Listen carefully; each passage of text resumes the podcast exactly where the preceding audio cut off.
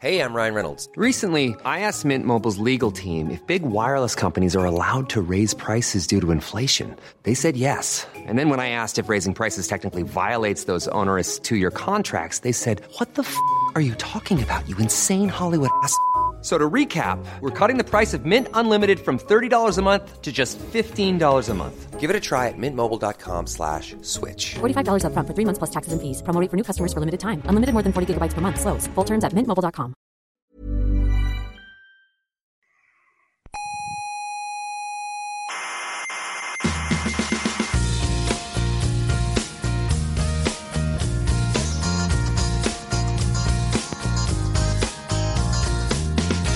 Aquí comienza Coffee Break. ¿Es inevitable que empiece? Sí, es inevitable. Vaya. La tertulia semanal de la actualidad científica. Resignación.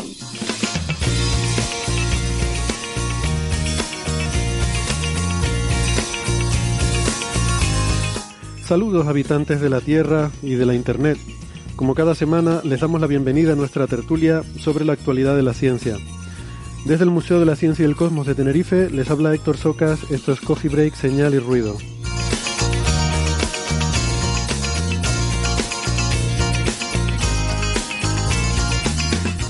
Hoy en el menú eh, ya les advierto que hoy va a ser todo como muy de astrofísica. Empezaremos con algunos temas que han aparecido en muchos medios de comunicación.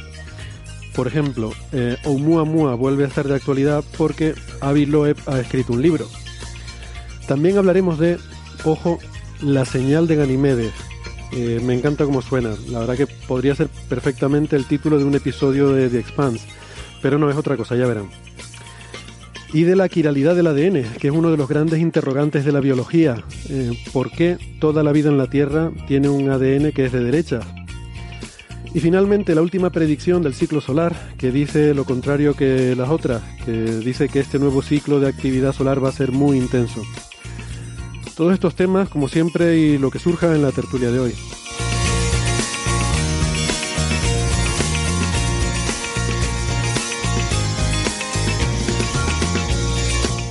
Antes de empezar, si me dan un momentito, me gustaría recordarles que además de en la radio, estamos en muchas plataformas de internet.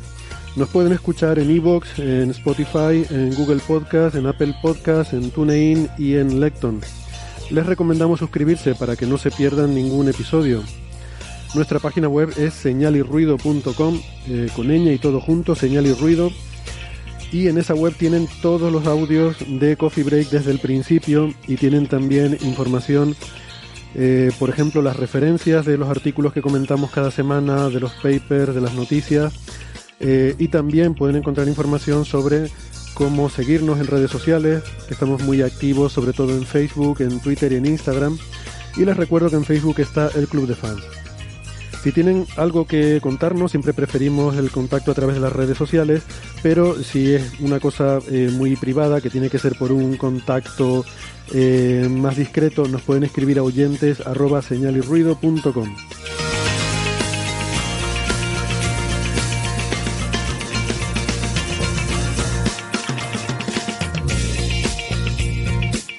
También nos pueden escuchar en la radio, claro que sí.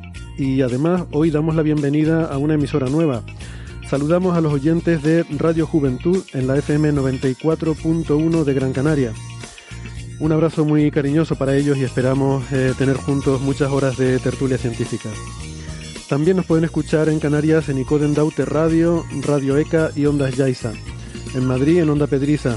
En Aragón en Ebro FM. Málaga en Radio Estepona y en Argentina en la FM 99.9 de Mar del Plata y en Radio Voces de La Rioja. En radios online eh, nos pueden escuchar en ciencias.com, sinradio.es, Onda Bética, Radio Círculo y en la Spanish Rockshot Radio, la emisora bilingüe de Edimburgo, Escocia.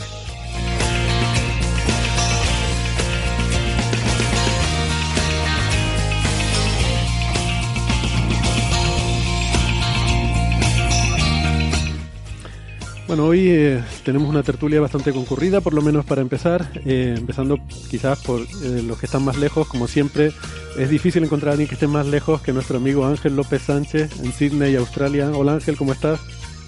Hola, ¿qué tal? Muy buenas madrugadas a ti, a todos los compañeros y a los, todos los oyentes del programa. Gracias por estar con nosotros durante tu madrugada. Ángeles. Eh, aprovecho que estoy de vacaciones, porque vamos, por eso estoy aquí, que si no, no creáis, ¿eh? Estos son las 2 y 10 de la madrugada. Muy bien, pues gracias por, por acompañarnos a estas horas tan intempestivas para ti. Ángel es doctor en ciencias físicas, es investigador del eh, Australian Astronomical Optics y la Universidad de Macquarie y en Twitter es arroba el lobo rayado, el subguión lobo subguión rayado. En Madrid tenemos a eh, Héctor Vives, eh, mi tocayo, que es también doctor en ciencias físicas, investigador del Centro de Astrobiología de Madrid. Hola, ¿qué tal Héctor? Buenas. Gracias por eh, acompañarnos hoy también. Soy investigador del Centro de Astrobiología, estoy con mi contrato, pero no he podido ir todavía por la nevada. He estado cerrado. Voy a llegar por ahí y empezar a caer la nieve. Em, tenemos también por ahí cerca, no en Madrid, sino en Toledo, que es un poquito más al sur, así que un poquito más cerca de nosotros, a Sara Robisco. Hola Sara, ¿cómo estás? Hola a todos, ¿qué tal? Muy bien, Sara es ingeniera informática, eh, es en Twitter arroba SaraRC83. Olvidé decir que Héctor Vives es arroba DarkSapiens en Twitter. Em, en Málaga tenemos a Francis Villatoro. Hola Francis, ¿cómo estás? Buenas tardes, un saludo a todos. Pues aquí estamos bien en Málaga. Una buena temperatura, unos 18 grados, un día soleado, cielo azul, o sea que estamos estupendos. Francis es eh, físico, matemático, eh, físico informático y doctor en matemáticas y es profesor en la Universidad de Málaga. En Twitter es arroba emulenews. Y eh, rápidamente doy la bienvenida también, porque se me acaba la musiquita, a Marian Martínez. Hola Marian. Hola Héctor, ¿qué tal? Hola a todos, de hecho. Aquí también en Tenerife, eh, pero no en el museo, sino en, en su casa, pues eh, Marian es doctora en ciencias físicas, e investigadora en el Instituto de Astrofísica de Canarias y es arroba eh, ronja... No, 79, 79 ronja. 79 ronja. Siempre me surge la duda si va primero el número o el, o el nombre. Es que curiosamente ronja 79, que es lo que suelo usar, estaba pillado. ¿Ah, sí? Siempre me creo que esas cosas no las puede pillar otra persona porque son cosas tan personales, pero sí. ¿A quién se le iba a ocurrir? Bien, pues nada, encantados, Marian, de tenerte de vuelta, que hacía algún tiempito que, que no teníamos el honor de contar contigo. Y mm, si les parece, pues más que nada, y pensando que el pobre Ángel está ahí trasnochando y debe estar con muchas ganas de irse a dormir, podemos empezar tratando los temas que, mm, por los que más interés tenía él. Y uno de ellos es eh, este asunto que les decía de la señal de Ganimedes, am, que bueno ha salido en muchos medios de comunicación. Porque por supuesto siempre que se habla de una señal de radio del espacio am, y además encima en el caso de Ganimedes pues nos recuerda Sara la imagen de Carlos Jesús que se ha puesto de fondo de, de pantalla que fue muy famoso en los años 80 ¿no? era este señor aquí en España muy divertido ¿no? No, en los 80 o en los 90, principios los de los 90, Quizá los 90, los finales. 90. Ah, es que, Estaba A en finales de los 90, ya Sí. empezaba el 2000. No sé si me habéis escuchado el de este que me ha salido, cuando de repente ha cambiado la imagen y ha salido. Ay, Dios santo. Qué tiempo cara, qué- digo, se de, de juven- risa. de tiempo de juventud. ¿Cómo era aquello de que me voy a Ganímedes? Ay, Dios santo. No, que de Ganímedes venían 13 millones de naves Eso para evacuar la Tierra. Y muchos alfas y muchos betas ¿no? o algo así decía en fin ¿Y, Eh. ¿y cómo decís? ¿Ganímedes o Ganimedes? Eso, eh, María Rives, Neferchiti, nos lo explicó aquí una vez y nos aclaró el asunto. Se debe decir Ganimedes por la ley de la penúltima. Que es una cosa que yo no entiendo mucho porque también hay una ley de la antepenúltima que se usa, por ejemplo, para Encélado. Entonces, Pero Eh. la ley de la penúltima no es que cuando estás de fiesta dices siempre que te vas a tomar la penúltima. exacto, Muy mal, muy mal. exacto. Esa ley viene de los griegos. Hoy, ¿quién saca las tarjetas? Hoy no está París y para sacar las tarjetas. Yo siempre, yo siempre he dicho Ganímedes, pero creo que se dice Ganímedes. Es Yo antes como- decía Ganímedes y, y después de, bueno, de, de que nos lo explicó María, porque en griego efectivamente es Ganímedes, es como Nicomedes. Eh, Claro. pues hay que decir Ganímedes. Y luego yo pensé, digo, igual es algo del griego, pero en español no. Pero si lo, si buscas la, si lo buscas en el diccionario, no lleva tilde. Eh, Si no lleva en la- tilde, Ganímedes. en la Wikipedia, tanto si buscas Claro. el personaje mitológico como la luna de Júpiter, eh, aparece sin tilde y por lo tanto debe ser llana. O sea que se dice Ganymede. Sí, y en mi ordenador, si le pongo tilde, me lo deja bien, y si no le pongo tilde, me lo marca como erróneo. Ah, bueno, O sea- pues, pues nada, pues si el autocorrector lo dice, entonces ya. eh, entonces no hay más que hablar. No hay más que discutir. Bueno, eh, pues Muy nada, esto por supuesto, como siempre que se habla de que hay una señal de radio del, del espacio, parece que todavía nos cuesta entender que la naturaleza genera señales de radio de forma Claro. habitual. Y, Pero aquí el titular fue algo peor, porque el titular dijo una señal de FM. Ah, sí, Ah, sí, verdad. El titular dijo una señal de radio FM, que no es lo mismo. Sí. Los 40 Se pillaban principales en los 40. Ganymede. Guau. No, seguro, fijo, ¿eh? que en Ganimedes se escucha Radio María. Pero bueno, ¿y eso? ¿No lo sabes? Estés donde estés, no hay cobertura, no pillas ninguna emisora de ¿En radio, pero se escucha Radio María, os lo juro. No lo sabía. Do- doy fe, aquí en Sydney también se escucha. También se escucha Radio María. sí. Ah, No sabemos si es broma o no, porque podría ser. Bueno, esto viene de una letra, no lo de Radio María, sino lo de Ganymede, de una letra en Geophysical Research Letters, que mm, es un journal de la AGU, la, eh, la Unión Geofísica eh, Estadounidense, Mm. que se titula, el artículo está firmado por Luis y colaboradores, es del equipo de la sonda Juno, que está en Júpiter, se titula Emisiones decamétricas de radio inducidas por Ganymede, observaciones in situ y mediciones de Juno, que es la sonda esta tan interesante que está en órbita, en, en la órbita de Júpiter desde 2016 Mm. y que además, por cierto, hemos tenido una noticia muy buena recientemente de que NASA ha decidido extender la misión, eh, que terminaba, la misión nominal creo que termina este año, 2021, y, y se va a extender cuatro años más.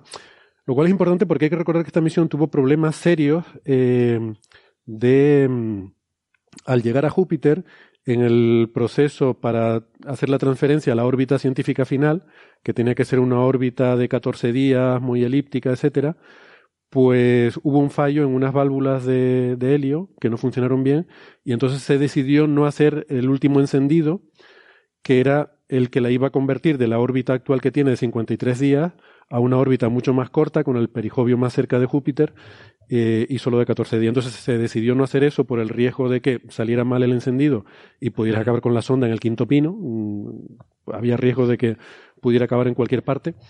Y entonces decidieron dejarlo como estaba, no lo toques, ¿no? Mm, Déjala quieta. Y ahí está, pues, en una órbita de 53 días. Entonces, ¿qué Mm. significa esto? Pues que todo va más lento porque en vez de hacer cada 14 días los pasos que pretendiera hacer, en este caso, por ejemplo, el perijovio, el, el acercamiento a Júpiter, pues solamente es cada 53 días y no es tan cercano el acercamiento, ¿no? Claro. O sea que todo, todo va a ir más lento y la toma de datos, pues, bueno, se resiente un poco, ¿no? Pero bueno, al darle más tiempo, pues se, se compensa un poco y, y se podrá, se podrán tomar más datos, ¿no? Aparte que se van a poder hacer muchos sobrevuelos a las lunas principales, las lunas galileanas, por ejemplo a Ganymede, a Io, a Europa. Va a ser sobrevuelos cercanos en los próximos años. Pero bueno, Y aún, eso es otra y historia. aún estando, y aún estando no tan cerca como se espera, o sea, pasando el perijoveo, no tan cerca como se esperaban las imágenes que está proporcionando con la cámara que pusieron en el último momento por, Sí, sí. por poner una cámara, son súper espectaculares. Hmm. Eso es, es una sonda para estudiar el interior de Júpiter. Y no pensaban ponerle una cámara de luz visible. Y cuando por Sí. fin los convencieron, dijeron, vale, y, y- y los datos los sacan en, en público y que sea la gente voluntaria la que los procese, porque esta cámara no era para hacer ciencia. Hmm. Luego los científicos dijeron, uy, qué buena ciencia se puede Pero- hacer con estas imágenes también. Pero que yo creo que lo comenta también en algún programa. Existen, Ujú. eh, existen proyectos de ProAm, de profesional amateur, entre astrónomos aficionados y, astrofísicos profesionales, que lo que hacen son observar la atmósfera de Júpiter. Y con las imágenes que consiguen los propios astrónomos aficionados se crean un mapa de Júpiter, un poco antes de, de- de que pase la, la sonda, de que pase Ju- Juno por el perijoveo, y eh, se, de- se seleccionan las zonas más importantes, más, más interesantes que se ven en estas imágenes compiladas por astrofísicos, por astrónomos aficionados, para, don- para ver dónde va a apuntar la cámara, la JunoCam porque no se puede apuntar a todas las partes del planeta, obviamente. Solamente Claro. partes muy concretas. Y, y así hace el detalle de de, la secuencia que van a estar haciendo las ondas mientras eh, pasa cerca. Pero yo, yo tengo entendido que la sonda va fija en, o sea, que la cámara va fija en la sonda, ¿no? No creo que tenga... Ah, eh, Tienen que tener una manera de apuntar. Tienen que tener una manera de apuntar porque, porque es como se. eh, es de la manera en la que están haciendo. Sí, o sea, la sonda va dando vueltas sobre sí misma. Entonces, las imágenes que tenemos de la Junocam suele ser una tira de Júpiter, Una o sea, una banda. Pero creo que pueden elegir a qué instrumento le da más energía en cada momento. Entonces, a lo mejor eso es lo que influye. O más telemetría, quizás. Sí, a eso me refiero. Que puede que el procesamiento luego decidan cómo hacerlo o, o qué hacer con las imágenes, ¿no? Pero bueno, nos estamos desviando. La, la- la cuestión era la, la señal de FM, el Radio María en Ganymede. ¿Cómo, cómo va esa cosa, no? Entonces salió esta letter publicada y, y de ahí, pues, la cosa Claro, se ha desmadrado un es del poco. año pasado, es de septiembre. ¿Ah, sí? Pero se ve que. Sí, sí. El artículo es como de. No sé si pone la fecha en el artículo científico. Lo, tengo aquí la delante, estoy mirando. A Lo ver. ponía el 30 de septiembre de 2020. Ah, Ahí está, sí. Aceptado y artículo online el, en 30. Pero se ve que una web australiana o neozelandesa, a la que no me deja hacer desde Europa, por cierto, Ángel, Ah, me sacó la noticia. Era una. Era de Fox. Está en tu hilo, estaba en tu hilo. Eh, no, yo solo puse el artículo científico porque eso sí podía acceder, pero es que las, las webs que sacaron la noticia desde Europa, por las leyes de protección de datos actuales y tal, no dejan. Entonces eso fue donde dijeron que era radio FM. Dicen, lo que pasa es que los científicos se refieren a ellas como emisiones decamétricas. A ver, un decámetro son 10 metros. La longitud de onda está en las decenas de metros. La radio FM, pues la longitud de onda también tiene unos metros. Entonces, usamos eh, ondas de radio, las frecuencias, para hacer emisiones de FM nosotros. Pero aquí lo que contiene el hilo es que FM significa modulación de frecuencia. O sea, significa que estás metiendo una señal extra en la emisión de radio para provocar modificaciones de la frecuencia de la onda. Y en esas modificaciones de la frecuencia estás poniendo información. Por ejemplo, puedes hacer que cuando la voz, la onda de la voz va subiendo y bajando la amplitud, eso haga que aumente o disminuya ligeramente la frecuencia de la onda de radio. Y eso se contrapone a las, las emisoras de AM, que lo que se cambia es la amplitud de la onda en vez de la frecuencia. O sea, con el AM tú tienes una onda de una frecuencia fija y según la amplitud que pongas, luego saldrá pues, más volumen del altavoz de la radio o menos. Entonces, ¿qué ocurre? Las de AM usamos ondas de longitud de onda de unos kilómetros o por ahí y en FM, para poder meter más información, es longitud de onda menor, de mayor frecuencia. Pero eso es la analogía, o sea, termina ahí, es por la frecuencia de las ondas usadas. No se ha detectado una señal modulada con extraterrestres mm, poniendo Radio María, ni diciendo que van a evacuar la Tierra con 13 millones de naves. Sí, eso es un punto importante. ¿no? Quizás en frecuencia se entiende mejor, más que en longitud de onda, ¿no? O sea, son frecuencias de no sé cuánto será esta señal, pero FM, pues sabemos que nuestras emisoras están típicamente entre setenta y tantos megahercios y, no sé, ciento... Y ciento y pico, sí. 150 o 140 megahercios o así, ¿no?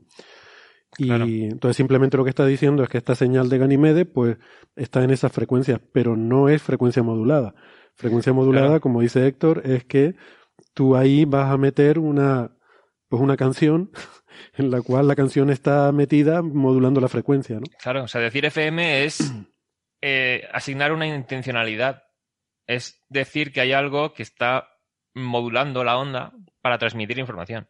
Pero es que además, o sea, la noticia ni siquiera es que se ha detectado la señal de radio, porque esto se puede detectar desde fuera de Júpiter. No hace falta tener la sonda Juno en, en la región para detectar esta señal.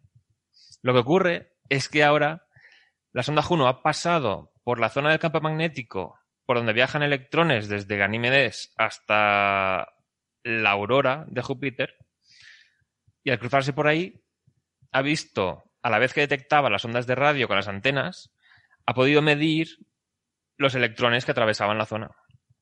Entonces, viajando a 50 kilómetros por segundo, durante unos 5 segundos ha pasado por una zona donde ha detectado estas cosas. Había otro artículo que lo que hacían era.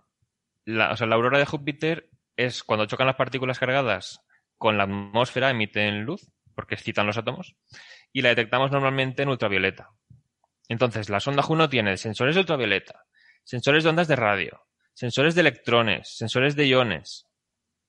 Entonces, lo que ocurre es, ahora podemos medir in situ, con una sonda poniendo los sensores en la zona donde se produce, podemos ver cómo se generan estas ondas de radio. Pero no es que se ha detectado por primera vez una señal de radio de Ganímedes. O sea, ya, ya conocíamos señales de radio de Ganímedes, o Ganimedes, ya lo estamos mezclando todas las pronunciaciones. A mí me ha Pero- gustado cuando has dicho Ganimedes. Que ha Ya, sonado- ya, ya, ahí ya lo he metido. Es que ha sido genial. Pero eso, o sea, el descubrimiento no ha sido la señal de radio.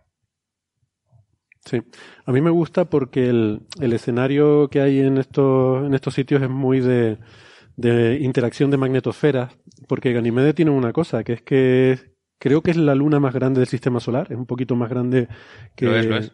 Un poquito más grande que Titán. ¿no? Mm. Espérate. Y creo que es la única que tiene un campo magnético propio, por lo menos suficientemente intenso como para ser Sí, sí. eh, medible significativamente, que además eh, está orientado un poco opuesto al, un poco no, está orientado, eh, alineado mm, con, eh, en la dirección contraria al campo magnético de Júpiter en, por donde pasa Ganímedes. Sí, sí. Entonces tiene una situación muy curiosa en la cual tiene esas líneas de campo magnético que salen de, de Ganímedes y forman, forman su propia, ¿no? su, su propio Su entorno dipolo, magnético, o sea, su dipolo, y todo eso está metido a su vez dentro de otro campo magnético. Lo que pasa es que es más débil, el de Júpiter ya a la distancia a la que está Ganímedes es más, es más débil. Eh, está embebido ahí dentro, ¿no? Y, y son diferentes. Entonces es como que va. mm, Y, y claro, el campo magnético es un campo, entonces no puede tener discontinuidades ni hacer cosas raras matemáticamente. Entonces las líneas de campo se tienen que ir de alguna forma reconfigurando según se va moviendo para hacer una cosa suave, ¿no? Para que no, para que no haya. eh, no, no se pueden romper las líneas de campo magnético, ¿no? Tienen que Claro. de alguna forma combinarse ahí de, de cierta, de cierta manera. Y, y se acaba formando, claro, se- entonces, eh, en Ganymede el campo magnético de la Luna es más fuerte que el de Júpiter, pero según te vas alejando de la Luna, llega un momento en que se igualan. Y luego ya, a cierta distancia, ya domina el de Júpiter, porque el de Júpiter es- tiene unas escalas mayores, ¿no? Entonces hay una transición ahí que es, eh, es curiosa, ¿no? Es cuando, cuando pasa de dominar el de Ganymede al, al de, al de Júpiter, ahí pasan cosas curiosas. Se supone que debe haber fenómenos de reconexión, que Claro. puede ser un sitio interesante para observarlos, donde se, se producen cambios bruscos en la configuración del campo magnético. Y, y lo curioso de esto es que hay, una, hay unas líneas de campo muy especiales que son las que van de Ganymede a los polos de Júpiter, por las que muchas partículas cargadas eh, viajan, ¿no? Electrones, a ver, electrones y protones, pero los electrones son interesantes porque son los que producen esa emisión de ciclotrón, eh, que al final es lo que ha spoiler, son los que han producido la, la emisión Claro. de radio. Pero hay ese, ese tubo, ¿no? Donde hay una especie de, de tubo de radiación que conecta Ganymede con los polos de Júpiter. Y es muy, es muy chulo eso. Eh, y entonces lo que pasó es que en esta, durante estas medidas, que esto fue el 29 de mayo de 2019, la nave pasaba, atravesaba ese tubo de flujo. O sea, esa conexión magnética entre Ganymede y Júpiter, por ahí se, se metía la nave. Eh, y entonces estuvo muy o sea- bien, porque pudieron medir la emisión de radio y además lo que estaba pasando con el campo magnético eh, en ese momento, que es interesante, ¿no? Porque la emisión está relacionada con lo que pasaba ahí. Sí, que es que de, o sea, hablamos de radiación, de electrones y tal. En el campo de- magnético de Júpiter hay mucha radiación, pero es que la radiación son partículas cargadas atrapadas en el campo magnético que van a mucha velocidad. O sea, la radiación del material nuclear y tal, en la radiación alfa y beta, la beta son electrones yendo rápido. La alfa son iones que serían como núcleos de hierro. Y la gamma ya son De- de fotones. helio. Eso. La- la alfa de helio. He pensado la H y se me ha... Sí, de helio. Entonces, en Júpiter tenemos las partículas atrapadas en el campo magnético, que son la radiación que hace tan peligroso viajar por ahí. Pero partículas con carga aceleradas emiten ondas electromagnéticas. De ahí salen las ondas de radio. Pero claro, el campo magnético moviéndose también produce ondas de radio. Entonces, de, la, de las emisiones de radio que hay de fondo, lo que ha pasado con estos electrones es que por la frecuencia que llevaban han amplificado parte de esa radiación. Y eso es lo que han podido estudiar al cruzar este flujo de partículas, flujo de radiación, flujo de electrones. Son la misma cosa realmente. Entonces, electrones acelerándose por el campo magnético han amplificado una radiación electromagnética, o sea que es ondas de radio, que es lo que se ha detectado mientras viajaban desde Ganímedes hasta el polo de, bueno, la zona polar de Júpiter. O sea, hay un montón de procesos porque los plasmas, es un plasma es un gas con muchas partículas que están ionizadas, o sea, tienen cargas eléctricas sueltas. Entonces hay ondas electromagnéticas que afecta el campo eléctrico y magnético de la onda, afecta a las partículas cargadas porque las acelera, pero esas partículas aceleradas también emiten ondas electromagnéticas, entonces está todo acoplado. El campo magnético está acoplado con el plasma y cómo circula en torno a Júpiter. Esto emite ondas de radio y otras longitudes de onda. Está todo entrelazado. Sí, pero además aquí hay una cosa que se llaman las ondas de Alfvén, que este, este proceso es, realmente este proceso es un acoplamiento entre eh, un proceso de, de radiación ciclotrón, que son los electrones girando en torno a las líneas de campo magnético. Los, electrones están atrapados por el campo magnético y como se mueven muy rápido, pues van en la dirección en la que se van moviendo, pero dando vueltas alrededor de las líneas de campo magnético, ¿no? Como si fueran en una trayectoria helicoidal y eso produce emisión de, de ondas de radio. Pero es que además esas líneas de campo magnético no están quietas, sino que eh, hay diferentes mecanismos por los que se producen ondas en esas líneas de campo magnético, que son las, las ondas de Alfvén. Eh, y entonces hay un proceso que se llama inestabilidad de Maser ciclotrón, que yo no lo conozco mucho en detalle cómo funciona, pero uno dice el nombre así y parece como que, queda muy técnico. Eh, pero que al final es eso, es un acoplamiento entre esas ondas de Alfvén. Si el, si la, la emisión ciclotrón está en un rango de frecuencias eh, relacionado con el de esas ondas de Alfvén, entonces entra en un régimen en el que se producen resonancias eh, que tienden a acoplar y amplificar esas ondas que se, se retroalimentan una, una, a la otra y forman esa inestabilidad que da lugar a una especie de máser. Eh, y es lo que genera lo que, lo que, genera la onda. Y entonces no es una emisión, o sea, es una emisión un poco focalizada, tiene como un no es como la típica emisión de radio en todas las direcciones, sino que va como en una dirección como si fuera un chorro. Y claro, también decían que procesos así en la Tierra también ocurren con el viento solar.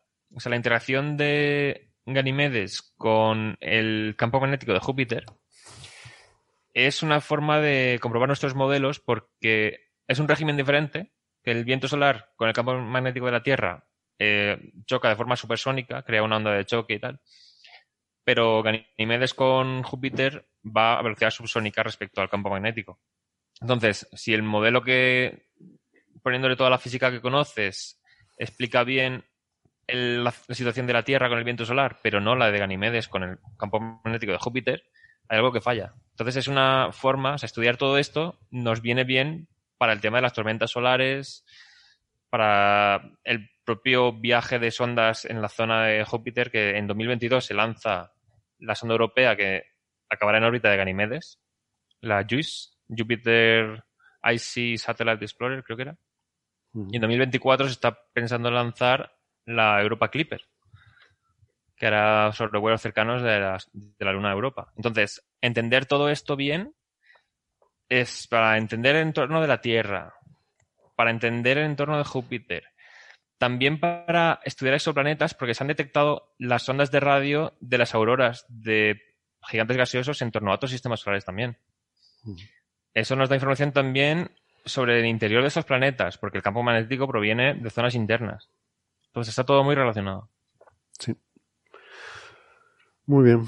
Bueno, eh, hablabas de auroras. Sabemos que Júpiter tiene auroras desde hace tiempo, que se han observado Y, y, se han estudiado a fondo, ¿no? Incluso se ve el punto de contacto de ese tubo de flujo de la Luna con Júpiter en la región polar se, se, puede detectar en el ultravioleta y además como que cada luna tiene la suya, ¿no? Y se ven esas manchitas eh, moviéndose. Son puntos brillantes que van circulando en la atmósfera de Júpiter porque es cuando coincide, es, es como un arco que sale del polo norte, pasa por la posición de la luna y luego llega al polo sur, o al revés.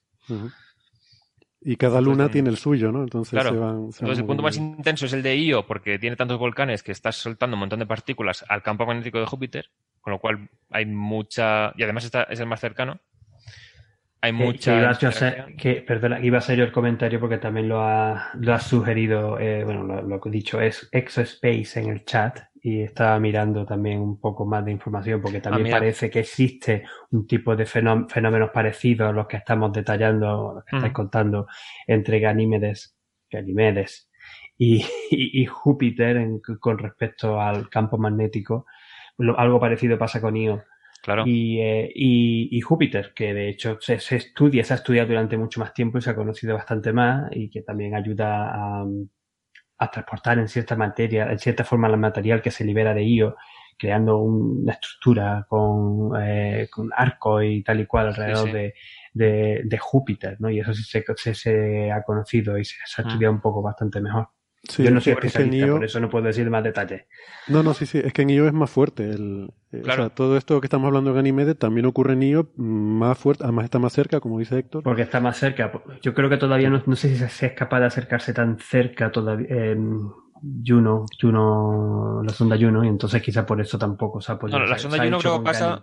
La sonda Juno no pasaba más cerca de Júpiter que Io, sí, bastante más, ¿no? Sí, de- a ver, se debería pasar, de verdad, sí, debería Sí, sí, pasar sí. más Pero cerca. Pasa es muy menos, cerca. Es menos probable que puedas cruzar el tubo de flujo de Io porque es más pequeño. Es más- es y pequeño, Ocupa menos. bueno, El caso es, a ver, con Io lo que ocurre es la mayor parte de la peligrosidad por radiación que hay en el entorno de Júpiter es por la cantidad de partículas de Io que hay por ahí circulando a velocidades bastante altas. Porque Io estás directamente emitiendo por sus... Creo que tenía 200 volcanes activos a la vez. Ciento y pico volcanes. Sí, sí, sí, es brutal. Y tiene, es una luna más pequeña, tiene menos gravedad, eh, está más cerca de Júpiter, con, el- con lo cual el campo magnético es más intenso. Y todo esto se van uniendo factores. Así que el entorno de radiación en torno a ello es muy peligroso. Yo estoy viendo el Mm. titular de la noticia de Nieves. Los gases de Io contaminan Júpiter. Ah, pero eso fue porque se detectó en la atmósfera de Júpiter. Ah, no, me lo, me lo acabo de inventar. Eso es to- otro titular diferente. ¿Publicó una noticia así? No, se- No, no, no, no, no, se es ha que confundido. recuerdo la noticia real, pero es la de Nieves que dices, no sé de cuándo será. Que se la ha inventado, el titular se la ha inventado por hacer, Ah, por ah. hacer la coña. Vale, es que creo que se detectó en la atmósfera de Júpiter algún componente. No sé si se ha detectado Sí, incluso parte del agua sí. de Europa porque podría salir. O, o incluso la radiación choca con. O sea, hemos dicho que salen partículas de Ganímedes, pero no hemos dicho por qué. Y es en parte por la luz ultravioleta del Sol, que va soltando algunos átomos de la superficie, o del bombardeo de partículas cargadas por el campo magnético de Júpiter, que hacen que salgan átomos y compuestos de ahí. Sí, yo, yo quiero aprovechar un momentito para enfatizar y, y de- recordarle a todo el mundo lo, eh, lo las maravillosos que son estos satélites, Sí, sí, satélites alrededor de Júpiter. Y digo satélite y me estáis viendo eh, diciendo entre comillas porque en verdad son, si pusieras cualquiera de ellos eh, alrededor del Sol son planetas porque son eh, objetos realmente súper interesantes. Podríamos aquí seguir con la discusión de, ah, Plutón, ¿por qué no un planeta enano y ahora no sé qué cuánto? Pues pero un objeto súper interesante, pues ya está, ¿no? Sí, lo mismo que pasa con estos satélites eh, alrededor de Júpiter. Y aprovecho también la cuña de que estoy hablando para hacer el comentario que quería haber hecho antes cuando eh, Héctor, eh, el jefe, dijo, dijo, dijo, eh, dijo que efectivamente Ganímedes es el, el satélite, el, el satélite más grande del sistema solar. Y yo pensé Titán, porque siempre están ahí, pero los datos son 2.634 kilómetros de radio para Ganímedes, Ganímedes, 2.575 para de, de- kilómetros de radio para Titán, Titán. y para poner en perspectiva, Mercurio tiene 2.440 kilómetros de radio. Están ahí, ahí Ah, no, todos, pero. Pero es que Ganímedes es el 40% del radio de. ¿Era de, la, de Marte o de la Luna? Era de Marte, ¿verdad? Sí, puede ser. de La no puede Tierra son ser. Tiene- 6.000. Tiene que ser de Marte. tiene que Sí, ser sí, de sí. Marte. O sea, Sí, sí. Ganímedes tiene el 40% del diámetro de Marte. Y cada uno de ellos, como decía, ¿no? Io lo peculiar que es con todos los volcanes y las, que es una superficie tan distinta, una atmósfera tan rara, claro, con ese calentamiento por la fuerza, por, por- por la actividad de las fuerzas de marea de Júpiter estar tan cerca, pues es lo que tiene. Luego tenemos Europa con su costa de hielo, su océano, sus te- su- debajo de la capa de hielo y, y tal. Ganímedes, Ganímedes, que es el que estamos hablando ahora, que también tiene pues, el, el campo magnético tan interesante y todo. También tiene estructura. océano subterráneo como Europa. Sí, sí, y tiene además, pues es bastante probable que tenga. eh, no sé si está confirmado en ese o no, pero bueno, también tiene un montón de hielo. Sí, ya- el de Ganímedes no estaba clara la estructura. Pero la pega que tiene respecto a Europa es que tendría capas de hielo, luego tendría capas de océano, no sabemos si intercaladas con más capas de hielo, que a más alta presión sí que son sólidas. Mm. Luego habría, entre ese océano o intercalado, habría abajo otra capa de hielo a más presión y luego ya la roca. Entonces, la ventaja que tiene Europa es que el océano está sobre roca y puede haber intercambio de material y minerales y Claro. cosas que servirían para como nutrientes, digamos. Pero en Ganímedes, como está agua sobre hielo y bajo hielo, es más complicado que haya intercambio de material para fuente de energía de algún organismo.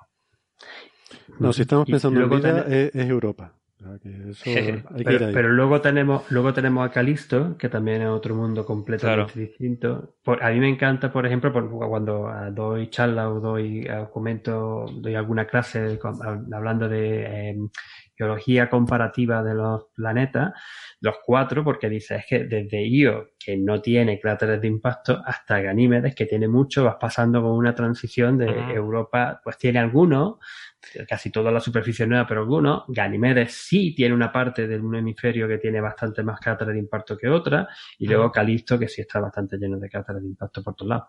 Son cosas súper interesantes. Yo, re- recomiendo, recomiendo a todo, a todo el mundo, si no ha tenido oportunidad o no lo ha hecho, que, que, que, que mire eh, las imágenes que tenemos, por ejemplo, gracias a la sonda Galileo de, de NASA, que estuvo por allí hace ya 20 años, uf, cómo pasa el tiempo. Y eh, las primeras que, que las que se consiguieron con las Voyager y ahora, bueno, con Juno no hay apenas, pero bueno. Estas imágenes la verdad que son bastante espectaculares y llaman mucho la atención de, de estos satélites, que son satélites, pero de, de hecho en verdad son como planetas, son mundos Sí. súper Yo pondría- interesantes. Yo pondría el énfasis al revés, porque la mayor parte de las lunas del sistema solar, en el, o sea, de las lunas de gigantes gaseosos, son muy interesantes. Mm. O sea, Fíjate que Titán es la única luna que tiene una atmósfera densa. exactamente. Eh, Que de hecho, sea si que- contase por la atmósfera, Y. Tritón, y Tritón en Neptuno, tiene atmósfera también. que aprovecho también por si, no sé, eh, también tiene una atmósfera y también resulta un objeto muy, muy curioso porque parece, por lo que se, se está viendo, podría ser un hermano de lo que es Plutón. Porque Sí, sí. po- podría ser, y de hecho no, de hecho creo que estaba bastante confirmado de que es un objeto que se ha capturado por Neptuno, porque gira en dirección distinta, la rotación, o sea, la rotación, la traslación alrededor de Neptuno es distinta a la que esperaríamos si hubiese sido conjunto, ¿no? Y de hecho los otros satélites, Nereida y no me acuerdo cuál era el otro satélite, eh, sí giran siguiendo la propia rotación de Neptuno, como si se hubiese formado conjuntamente con un pequeño sistema solar, pero Tritón no. Tritón gira de forma eh, completamente opuesta, ¿no? Como si hubiese sido un Sí, sí. satélite, un objeto capturado, ¿no? Y, y- pero las propiedades que tiene también con esa finita capa de, de atmósfera eh, de, de- de nitrógeno, parecida a la que hemos, pare- la que hemos visto con muchos detalles con eh, la New Horizons en Plutón. Bueno, ya que Ángel eh, eh, nos ha llevado a Neptuno, pues podemos aprovechar para, Ah, mira. para irnos a Neptuno, ¿no? Y si quieren podemos ir terminando. Yo creo que ha quedado claro que en Ganymede de Radio María nada, lo que hay es, es inestabilidad más ser ciclotrón, ¿vale? Esto que hemos hablado, campos magnéticos, cosas súper interesantes. ¿Alguna cosilla más para ir terminando con este tema? Solo un pequeñito detalle. Que yo, cuando apareció el Twitter de, de Héctor Vives y todo esto, yo no entendí nunca nada lo de FM, porque esta señal está eh, picada básicamente a 6, 6,5 megahercios. Ah, pues Cuando la banda de radio FM va desde 88 en adelante a 108. Claro, es que encima no es FM. O sea, no sé. Yo creo que eh, parece que hablaron con un científico que es embajador de la NASA, no sé si en Australia, ¿eh? Ángel, no sé si sabrás quién era. No lo he estado buscando mientras estaba Sí, ya se hablando llamaba es que Wiggins. no lo he visto. Bueno, el caso es que se ve que A de ver esta si cadena... pa- parece que Ángel va a conocer a todo el mundo en Australia. No, pero ¿Cuál es que en Australia son cuatro? Y son todos. Es que es no, embajador de la en- NASA en temas planetarios o algo así era. eh, no, Pero- no sé quién puede ser. Así, di- di- dime el nombre otra vez. Eh, no sé qué Wiggins, es que lo cerré. Bueno, Bueno. si, si luego tienes por- posibilidad, mándamelo Sí, sí. simplemente Sí, hombre, por tener las Ángel, el vecino- referencias. El vecino del quinto. No, no, lo, lo único que puedo. Lo El de- de los Wiggins de toda la vida. alguien- A ver, dejadme hablar, leche. Eh, que pueda ser, pueda ser alguien de la estación de seguimiento de satélites de Tinbibila, que hay bastante gente de la NASA y hay gente, y hay también muchas cosas de divulgación y tal, que posiblemente sea alguien de allí, eh, que está en Sí. Canberra.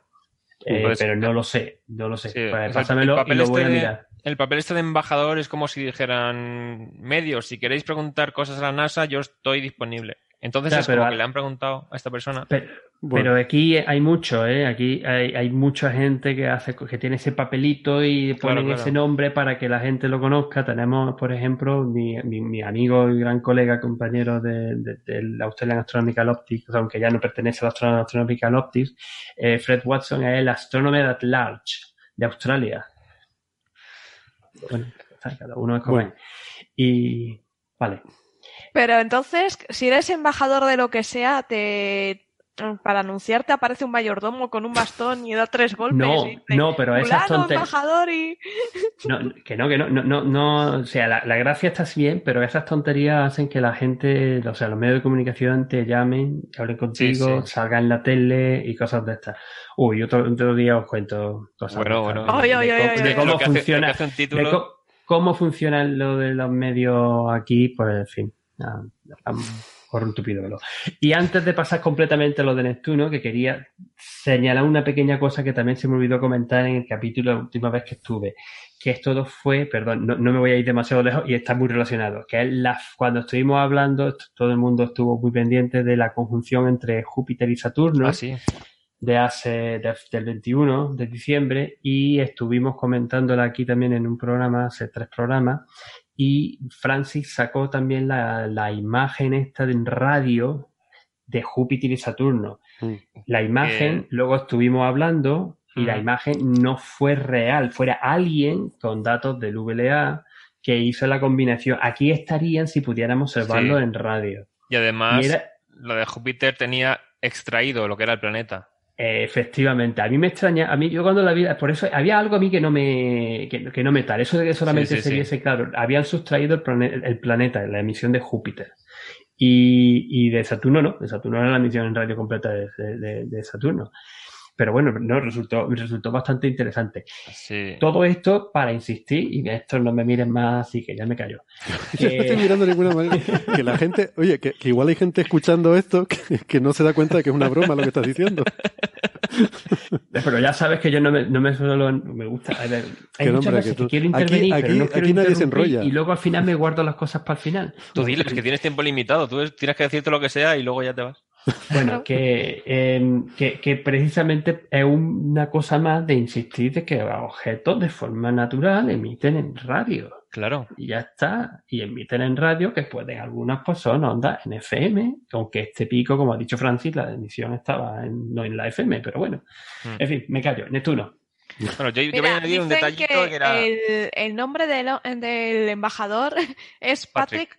Eh, Wiggins. Que además no hay en una peli de Disney que el... Y Wiggins es el, ma- el mayordomo, Eh, que es un mayordomo, del malo, el mayordomo, el mayordomo del malo de en Pocahontas. ¿Ese?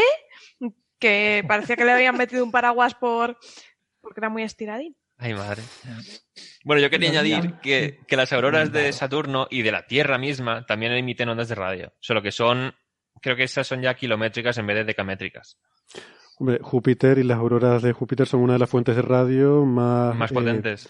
sí, De hecho, más, en- más observadas por los radioaficionados. Claro, Eh, claro. La gente que empieza con, a intentar hacer radioastronomía de aficionado, pues suelen observar el Sol, eh, y Júpiter es uno de los objetos más interesantes que, Claro. que, que ver. Bueno, Y recordar una cosa importante, 6,5 MHz son unos 46 metros en longitud de onda, eh, entre 88, 87 y medio y 108 MHz, que es en la radio FM, estamos hablando de unos 3,4 metros a unos 2 Claro. metros. y pico.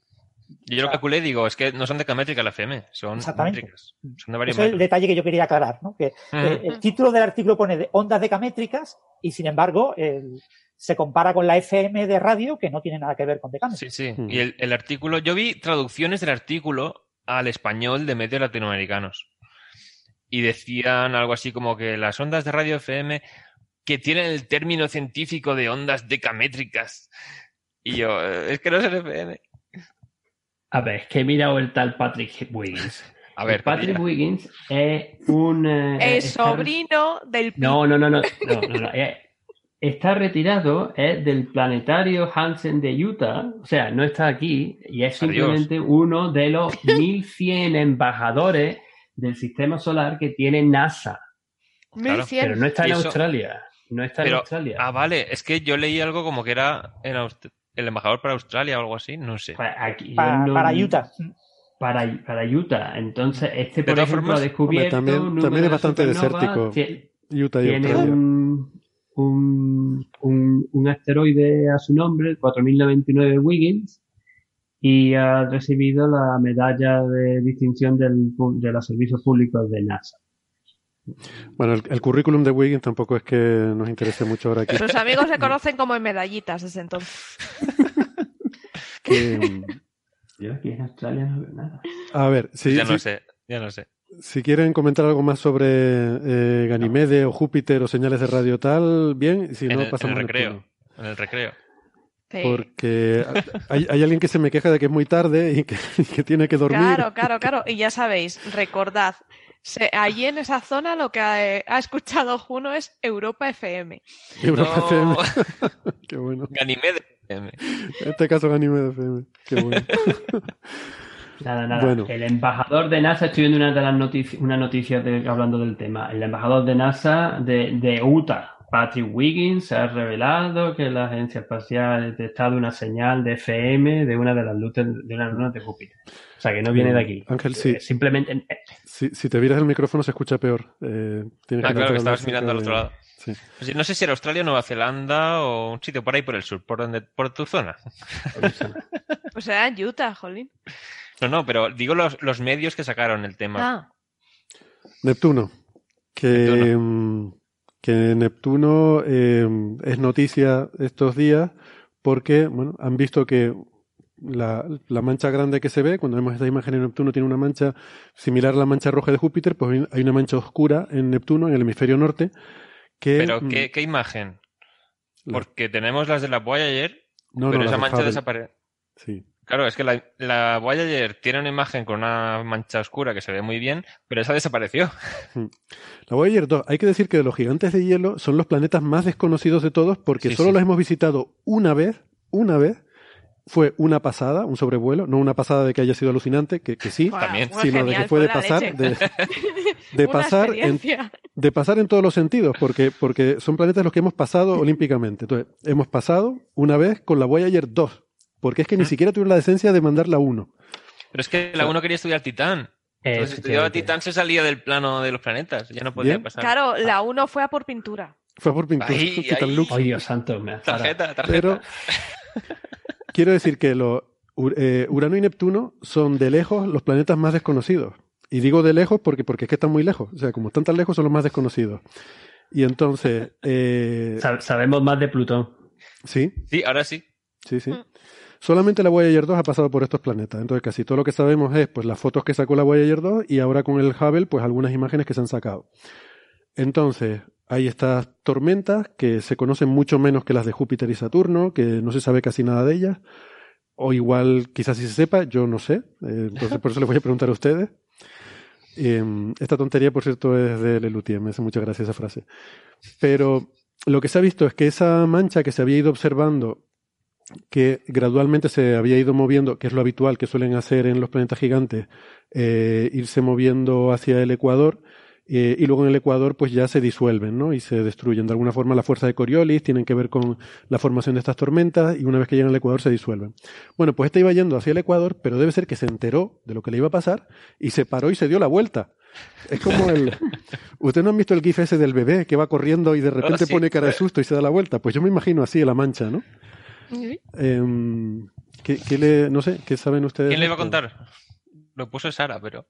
No, yo no lo puse, lo juro. ¿Quién lo... Bueno, no sé. Si quieres lo comento yo. Bueno, pues nada, eso, que se han visto unas imágenes del Hubble. Esta es una mancha oscura que observó Hubble en el 2018 Ujú. y entonces pues se ha estado observando varias veces desde entonces. Y en imágenes del, del Hubble, también del Hubble en agosto del año pasado, de 2020, pues se observó que la, que la mancha se estaba como eh, moviendo en dirección hacia el Ecuador, ¿no? Entonces es un fenómeno que parecía muy interesante, lo que acaba de comentar Héctor, ¿no? De que por efecto del cambio en la fuerza de, Coriolis, eh, conforme se va acercando al Ecuador, la, tormenta se va diluyendo y, entonces se quería observar ese fenómeno y para sorpresa de, los astrónomos, pues resulta que no, que eh, aparentemente se divide la tormenta grande en una tormenta más pequeñita, que sí va en dirección hacia el Ecuador y prácticamente desaparece y, y- y, eh, la, la mancha grande, una vez ha como emitido esa tormenta más pequeñita, se pone ahora a moverse en dirección hacia, hacia el norte, ¿no? Como para salvarse de su destino fatal, ¿no? Y, y bueno, este dijo- fenómeno es la primera vez que se observa ese movimiento en U desde eh, zonas Mm. polares hasta acercarse a, a latitudes intermedias y después volver otra vez a retornar a, a zonas polares. Y bueno, el, eso es una cosa predicha por los modelos teóricos, por lo que era de esperar que se observara alguna vez un fenómeno de este tipo. Y es la primera vez que se observa y se espera volverlo a observar en algún momento. Mm. A ver si es posible en los próximos años. tienen claro, o sea, se ha visto que está, la mancha está más pequeña y suponen que podría haber sido que se ha desgajado de la mancha grande, pero Eso no, es. no pueden Pero probar que haya ocurrido eso. Sacó una pata y le dijo- sí, se ve como Sacó una pata y le dijo, sí. ve tú, que a mí me da la risa. Sí, se ve en alguna de las imágenes una, una eh, tormenta más pequeña que Mm. parece que no, no se observaba, aparece y después desaparece, ¿no?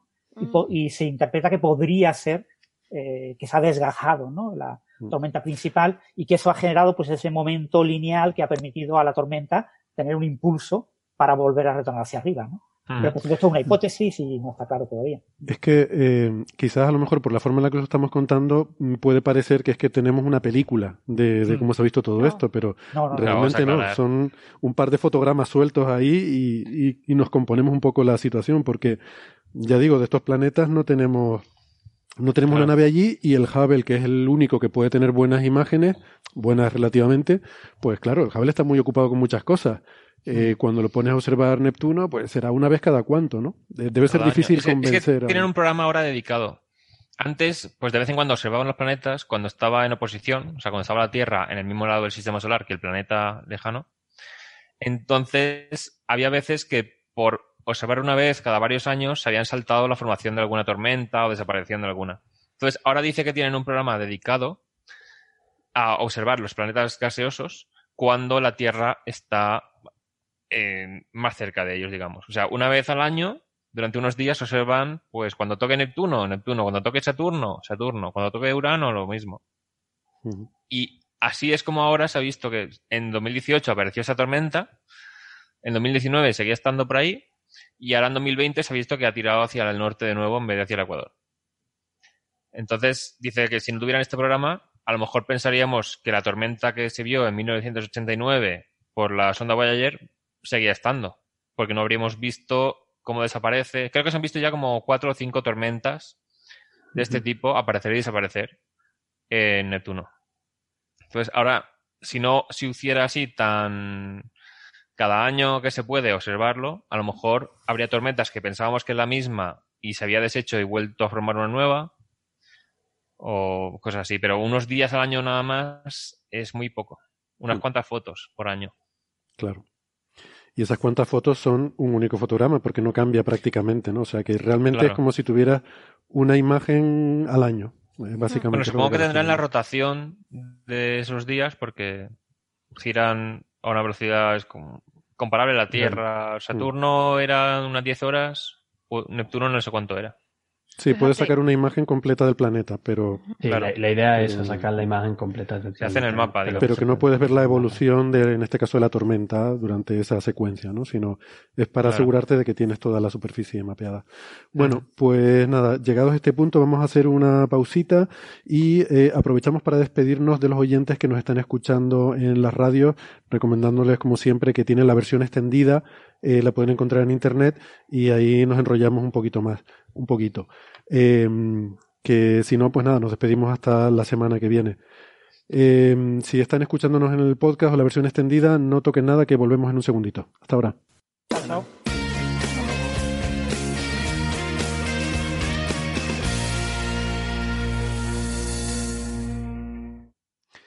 Bueno, gracias por seguirnos acompañando. Eh, el siguiente tema que teníamos para comentar es un tema del que ya hemos hablado mucho, largo y tendido, y es este el primer objeto interestelar que descubrimos, el 1I Oumuamua, este objeto que fue descubierto en 2017 por el, el cartografiado de Pan-STARRS en Hawái, que hace un cartografiado de, del cielo para ir buscando cosas nuevas que aparecen y que, bueno, pues eh, un objeto que era un poco extraño, tenía propiedades un poco intermedias entre las de asteroide y de cometa, eh, y, y, sobre el que, bueno, es el primer objeto realmente que tenemos constancia de, provenir de fuera del sistema solar, aunque por supuesto eh, se espera que, debe haber muchos, pero claro, son muy difíciles de detectar y es incluso posible que alguno haya eh, quedado capturado en, el sistema solar. Alguno de esos asteroides que vemos por ahí puede ser que originariamente viniera de, fuera y hubiera sido capturado por los planetas gigantes.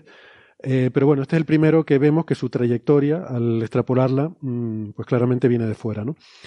Y como son objetos tan pequeños, este tiene del orden de 100 metros en su dirección alargada, pues son muy difíciles de, ver. Necesitas telescopios grandes, pero un telescopio grande es como un microscopio. Estás viendo un campo muy, muy pequeñito del cielo. Entonces, si no está justo en el sitio donde tú estás mirando, no lo vas a ver.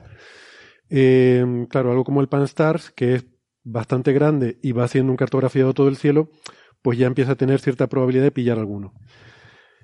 Y como digo, la mala suerte es que cuando se descubrió este objeto, pues estaba ya muy lejos y camino de salida. Estaba creo que ya había hecho el perihelio, o sea, ya había pasado el punto más cercano al Sol y estaba saliendo, estaban por fuera de la órbita de la Tierra, entre la Tierra y Marte, entre la órbita de la Tierra y la órbita de Marte, eh, como digo, camino de salida del sistema solar, con lo cual hay muy poquitos datos, muy pocas observaciones buenas y la verdad es que se sabe muy poco. Entonces, bueno, este es un poco el, contexto en el, que, en el que hay todo esto. ¿Qué pasa? Que eh, ha tenido, por supuesto, ha habido muchas eh, discusiones sobre el tema, sobre todo a raíz de que un prestigioso eh, profesor de la Universidad de Harvard, el, el, jefe de astronomía de Harvard, que es eh, Abraham Avi Loeb, al que aquí nos pone Sara en el fondo de pantalla, que además, pues desde hace poco es eh, también es miembro del equipo asesor científico de la administración Trump eh, pues. Eh, sí, Sara, no sé si querías. Sí, es que, es que, eh, habría que detallar la imagen que ha puesto Sara al fondo. no, yo prefiero, es prefiero no detallarla. Este, este, buen, este buen señor, el Loeb, leyendo, le, leyendo en lecturas en la cama y a su lado Donald Trump. O sea, es que. Sí, bueno, yo no sé dónde saca esa, no sé dónde saca esas imágenes, Sara. ¿La ha sacado o la ha hecho? La hice no, yo. No. ¿Sabes? Es una imagen de Pepa y Abelino. la ha sacado de su cerebro. De su cerebro. No la has puesto bueno, por Twitter. Eh, Coffee Break no, manifiesta no puesto, que pero... no, no, tiene nada que ver con. Eh, no, no, se hace responsable de las imágenes que hacen sus contertulios. No. Ni de nada. Pero bueno. El que... Photoshop es maravilloso, solo os digo eso ha habido, ha habido mucha discusión sobre, sobre el tema porque eh, pues este profesor Avi Loeb sostiene que Oumuamua es eh, un artefacto alienígena artificial, una especie de sonda enviada al sistema solar, pero que está averiada. ¿Vale? Y sobre todo hay dos razones fundamentales en las que se basa para decir esto. Eh, hay, hay, un par de peculiaridades de Oumuamua, ¿vale? Una de ellas es que según cierta interpretación de los datos, es muy alargado, Muy alargado, pues como si tiene 100 metros de largo, pues tendría algo así como 10 de ancho o menos. Pero eso no lo sabemos seguro. O sea, todas estas imágenes que se ven como una especie de, de no sé, una Cigarro. especie de cigarro, sí, puro. cigarro, cigarro Mm. puro. Exacto. Son, por supuesto, recreaciones artísticas, no son imágenes reales. No tenemos imágenes de un muamua, siempre es un punto en todas las observaciones que vemos. La interpretación de que debe ser muy alargado es porque tiene una variación de su brillo que es algo así como un factor 10. Y eso pues se puede interpretar como que es muy alargado y al rotar pues a veces nos da la cara alargada y entonces lo vemos más brillante y a veces pues lo estamos viendo eh, De canto, ¿no? De- de- sí, por el eh, alineado con el eje y entonces solo vemos algo mucho más pequeñito y vemos menos luz. Vale, pero es una interpretación sacada solo de la curva de luz. Hay otras interpretaciones posibles. Podría ser que por una cara, podría ser redondo, pero por una cara muy brillante y por otra muy oscuro, por ejemplo. Que también sería raro. tenemos, pero... tenemos cuerpos en el sistema solar Claro. que tienen así. Sí, ya, esto ya lo hemos discutido y lo hemos hablado en varios capítulos. ¿eh? Sí. Esto en la novela de recopilación. 2001, en la novela de 2001 no van a Júpiter sino a Saturno. Que al final de la película lo simplificaron, pero van a el objeto, el monolito está en Jápeto, que tiene una cara brillante. Claro. Está una cara brillante, otra oscura. Se supone que estaba hecho a propósito para mandar una señal para decir, aquí hay algo. No, no fueron a Saturno en la película porque no estaban convencidos de cómo le estaban saliendo los anillos de Saturno Sí. y no les parecían realistas y entonces dijeron, esto tiene que ser lo más realista posible, así que vamos a Júpiter y hacemos Júpiter. Aunque luego creo que lo reutilizaron para la película Silent Running. Que sí que están en Saturno. Pero nos estamos desviando mucho. Sí. Nos estamos desviando mucho. Em, Es que este- aquí nunca, en este programa, nunca desvariamos. no, eso no Sobre todo si son las 3 y 11 de la madrugada. Y, y tiene un cubata en la mano. Por terminar, terminar de poner No contexto, eh, Loeb es parte del- de la directiva de las iniciativas Breakthrough, que son estas iniciativas vale. que financian una serie de actividades de búsqueda de inteligencia extraterrestre y también el proyecto eh, Starshot para mandar una vela solar impulsada por láser a Próxima Centauri. Entonces, si tú eres un investigador que trabaja en búsqueda de inteligencia extraterrestre, que trabajas en proyectos de velas láser y te encuentras algo como un Muamua, ¿qué se te ocurre pensar? Pues que es una vela eh, solar extraterrestre, ¿no? Eh, por eso decía yo un Tienes un artículo martillo, que todos son clavos. cuando tienes un martillo todos son clavos. No, ¿sabes qué pasa? Que además justo la semana anterior se había leído Cita con Rama y ya lo asoció Bueno, todo. Eso, eso lo asoció todo el mundo. La verdad que cuando se empezó sí, a decir eso que era muy alargado, salió y, y fue la razón por la que seguramente Oumuamua tuvo tanta repercusión, porque mucha gente lo asociaba con cita con rama. Además, la historia del descubrimiento se parecía mucho al de la Muy novela. parecido, sí. Y entonces, pues, no sé, la gente, si se parece a la ciencia ficción, es que tiene que ser como la ciencia ficción. ¿no? Claro. Pero es que además, Oumuamua, eh, al alejarse del Sol, iba como. O sea, n- el movimiento no era consistente con no tener ninguna aceleración. Entonces era una cosa más que decían, ah, es que tiene propulsión. se descubrió efectivamente que tiene una ligerísima aceleración no gravitatoria, que es del orden Claro. de la milésima parte de la aceleración gravitatoria. Con lo cual, claro, esto según cómo se explica en, artículo, en algunos artículos te dicen, y es que cuando se acercó al Sol empezó a acelerar, pues mm, suena como que hay una voluntad detrás. Pero esa aceleración hay que tener en cuenta que está dentro del rango de la que tienen los cometas, eso les pasa a los cometas también, y esa aceleración tanto en su magnitud, o sea, si tú pintas cuánto es la aceleración de los cometas, esta está en ese rango. O sea, está en la parte Claro. alta del rango, pero en el rango de los cometas y también en la forma. Es una aceleración eh, que es en dirección opuesta al Sol y proporcional, inversamente proporcional al cuadrado de la distancia. Mm. Igual que en los cometas. ¿Por qué? Porque en los cometas lo que les pasa es que tienen hielo, eh, la luz del Sol calienta el hielo, se sublima y el gas al salir eh, evaporándose, pues impulsa en la dirección contraria al cometa. Eso mismo pasa con Oumuamua. Bueno, quiero decir, tiene una aceleración que es similar a esa. Aquí el problema con esta hipótesis era que se esperaba que emitiese gases como un cometa cuando se observó, apuntaron todos los telescopios ahí de, repente y apenas se vio nada. Entonces por eso estaba la cosa un poco confusa también. Sí. Entonces, eh, la cuestión es que como supuestamente es alargado y como tiene esta aceleración no gravitacional, eso lleva a Loeb a pensar que es un objeto artificial. Eh, Yo quiero decir una cosa, no puedes decir que, porque claro, la, la aceleración es tan pequeña, es solo una milésima de la gravedad, que como propulsión no sirve. Es decir, eso Claro, no. claro. Entonces Loeb dice que es, Por que es eso un- está estropeada, claro. Claro, dice que es una sonda averiada. Pero no me sirve que tú me uses la misma cosa en los dos sentidos. Sí, es sí, decir, sí, sí. Eh, si es una propulsión, es una propulsión, pero no me puedes decir, es una propulsión, pero propulsa poquito porque está averiada. O sea, mm, no me. Es como jugar a las dos bazas, ¿no? Y además, otro de los argumentos era, oh, es que ha pasado demasiado cerca de la Tierra para ser accidental. Que en realidad lo que, lo que ocurre es que, como es muy pequeño, solo podíamos de- detectarlo si pasaba cerca de la Tierra. Todos los que hayan pasado más lejos del mismo tamaño, no Mm. los hemos visto. Claro. Pero claro, si dices, es que estaba tan bien apuntado que tiene que ser artificial. Pero luego dices a la vez que no se podía mm, propulsar bien porque está roto, ¿en qué quedamos?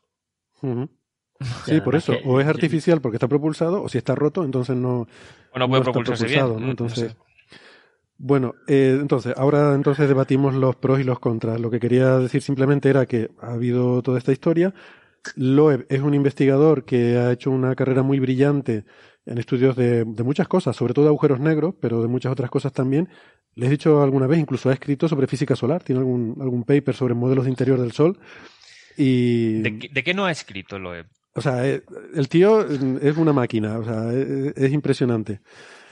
Y claro, al, al ser alguien tan prestigioso, pues realmente, si yo digo que Oumuamua es artificial, no me hace caso nadie.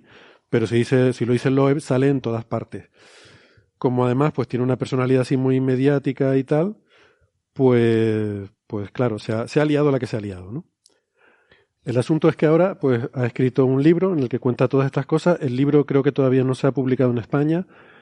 Eh, aunque sé que hay gente que lo ha leído, Miguel Santander, nuestro amigo y gran divulgador, eh, creo que lo ha leído, dice que no está mal, que no, que lo, lo plantea como bueno, que hay que estar abiertos a la posibilidad de y da argumentos de que podría ser eh, de origen extraterrestre, pero no lo afirma categóricamente. Y claro, pues está, están apareciendo un montón de artículos, ¿no? Eh, eh, por ejemplo, pues tenemos el, yo he visto en, en el ABC, pues el artículo de Nieves, eh, porque claro, en este país no se ha hablado suficiente sobre Nieves eh, en los últimos días, a cuenta de Filomena, pero bueno, esa es otra cuestión. Por favor. Y mm, me ha llamado la atención porque, bueno, artículo de Nieves, debo decir que sobre el tema de Oumuamua, pues yo creo que está bien tratado. Mm, Dice simplemente pues que hay este investigador que ha escrito este libro y dice estas cosas. Yo me da la impresión de que Nieves últimamente está, lo he dicho otras veces, ¿no? Está, mm, eh, no sé, eh, que ha Son los mejorado su propósitos estilo de Año Nuevo. que ha mejorado su estilo, ¿no? Yo, bueno, llevo algún tiempo que los artículos que he leído se lo he, se lo he notado, ¿no? Aunque tiene algunos errores que, que son de, de astrofísica muy básicos que no sé por qué no se asesoran cuando escriben estas cosas. Porque, por ejemplo, dice que un cometa, la, la, la cola, también llamada coma, eh, la cola y la coma Ah, son no, lo mismo, claro. pero son cosas diferentes, o sea, que no, que no es relevante para la discusión, pero que son cosas que cualquiera que haya, que sepa un poco de astronomía te lo puede decir, ¿no? No sé, si vas a escribir un artículo que te cuesta, no sé, enseñárselo a alguien que te pueda dar algún tipo de asesoramiento. Pero bueno, eh, el tema pues está de nuevo despertando mucho, eh, mucho interés mediático. Así que, mm, ¿qué les parece a ustedes? Eh, ¿Argumentos a favor o en contra? Héctor antes exponía lo de que la aceleración no se había observado emisión de gases, ¿no? lo cual es cierto, es uno de los argumentos que podrían apoyar la, la idea de Loeb. Mm, Aunque también, dependiendo de la composición del cometa, ¿no? ha habido gente que lo ha estudiado y que dicen que como tenemos tan pocas y tan pobres observaciones, según cómo sea la composición, pues podría explicarse que no, que no hayamos visto esos gases. ¿no? Claro, Es que cuando lo pillamos ya, ya se alejaba del Sol. Sí. El problema es que nunca, que nunca se podrá demostrar ni que era ni que no era. Así que de- desde el punto de vista filosófico esto quizás es un poco eh, un brindis al sol porque realmente, eh, a ver, no se podrá demostrar nunca, ¿no? A ver, si mandamos una misión, una sonda acelerada hasta que llegue, ya lo, lo sabríamos seguro. Había un paper sobre cómo se podría mandar una sonda, pero Sí, claro, sí, eso había no se va a más hacer. de uno, más de uno, creo. Sí. Eso sería muy caro y no se va a hacer. Así que nos no quedaremos sin tendría sentido. Es decir, la información que vas a sacar de eso es ridícula Claro, y Ya. llegarán más. O sea, creo que ya se habían detectado como dos, dos cometas que curiosamente, no sé si el segundo o el tercero que se detectó ya interestelar, sí que era como lo que se esperaba. Al Sí, ¿te principio era, refieres "Uy, qué-". a Borisov? No, no Hmm. sé Sí, qué- creo que era Borisov, ¿no? Que ese ya sí que Borisov fue el como- segundo, ¿no? Borisov es el Sí, segundo, que sí. sí. Ese ya creo que hacía todo lo que se esperaba que hiciera Oumuamua y no hizo. Ujú. Sí, ya está. Sí, lo que habría que tener es una sonda lista Para, para disparar. cuando, para cuando, este, Claro, claro. Cuando, cuando se acerque uno que se pudiera llegar. Pero claro, esto. Y eh, también... el Una sonda con un este- Bruce Willis, no sea que de- se desvíe. Que estamos en 2021 y todo puede desviarse. Bueno, bueno.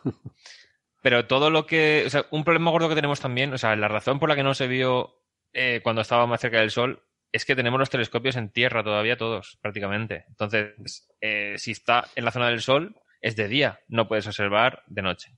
No puedes hacer un survey. Y llevan años que lo acaban de volver a retrasar.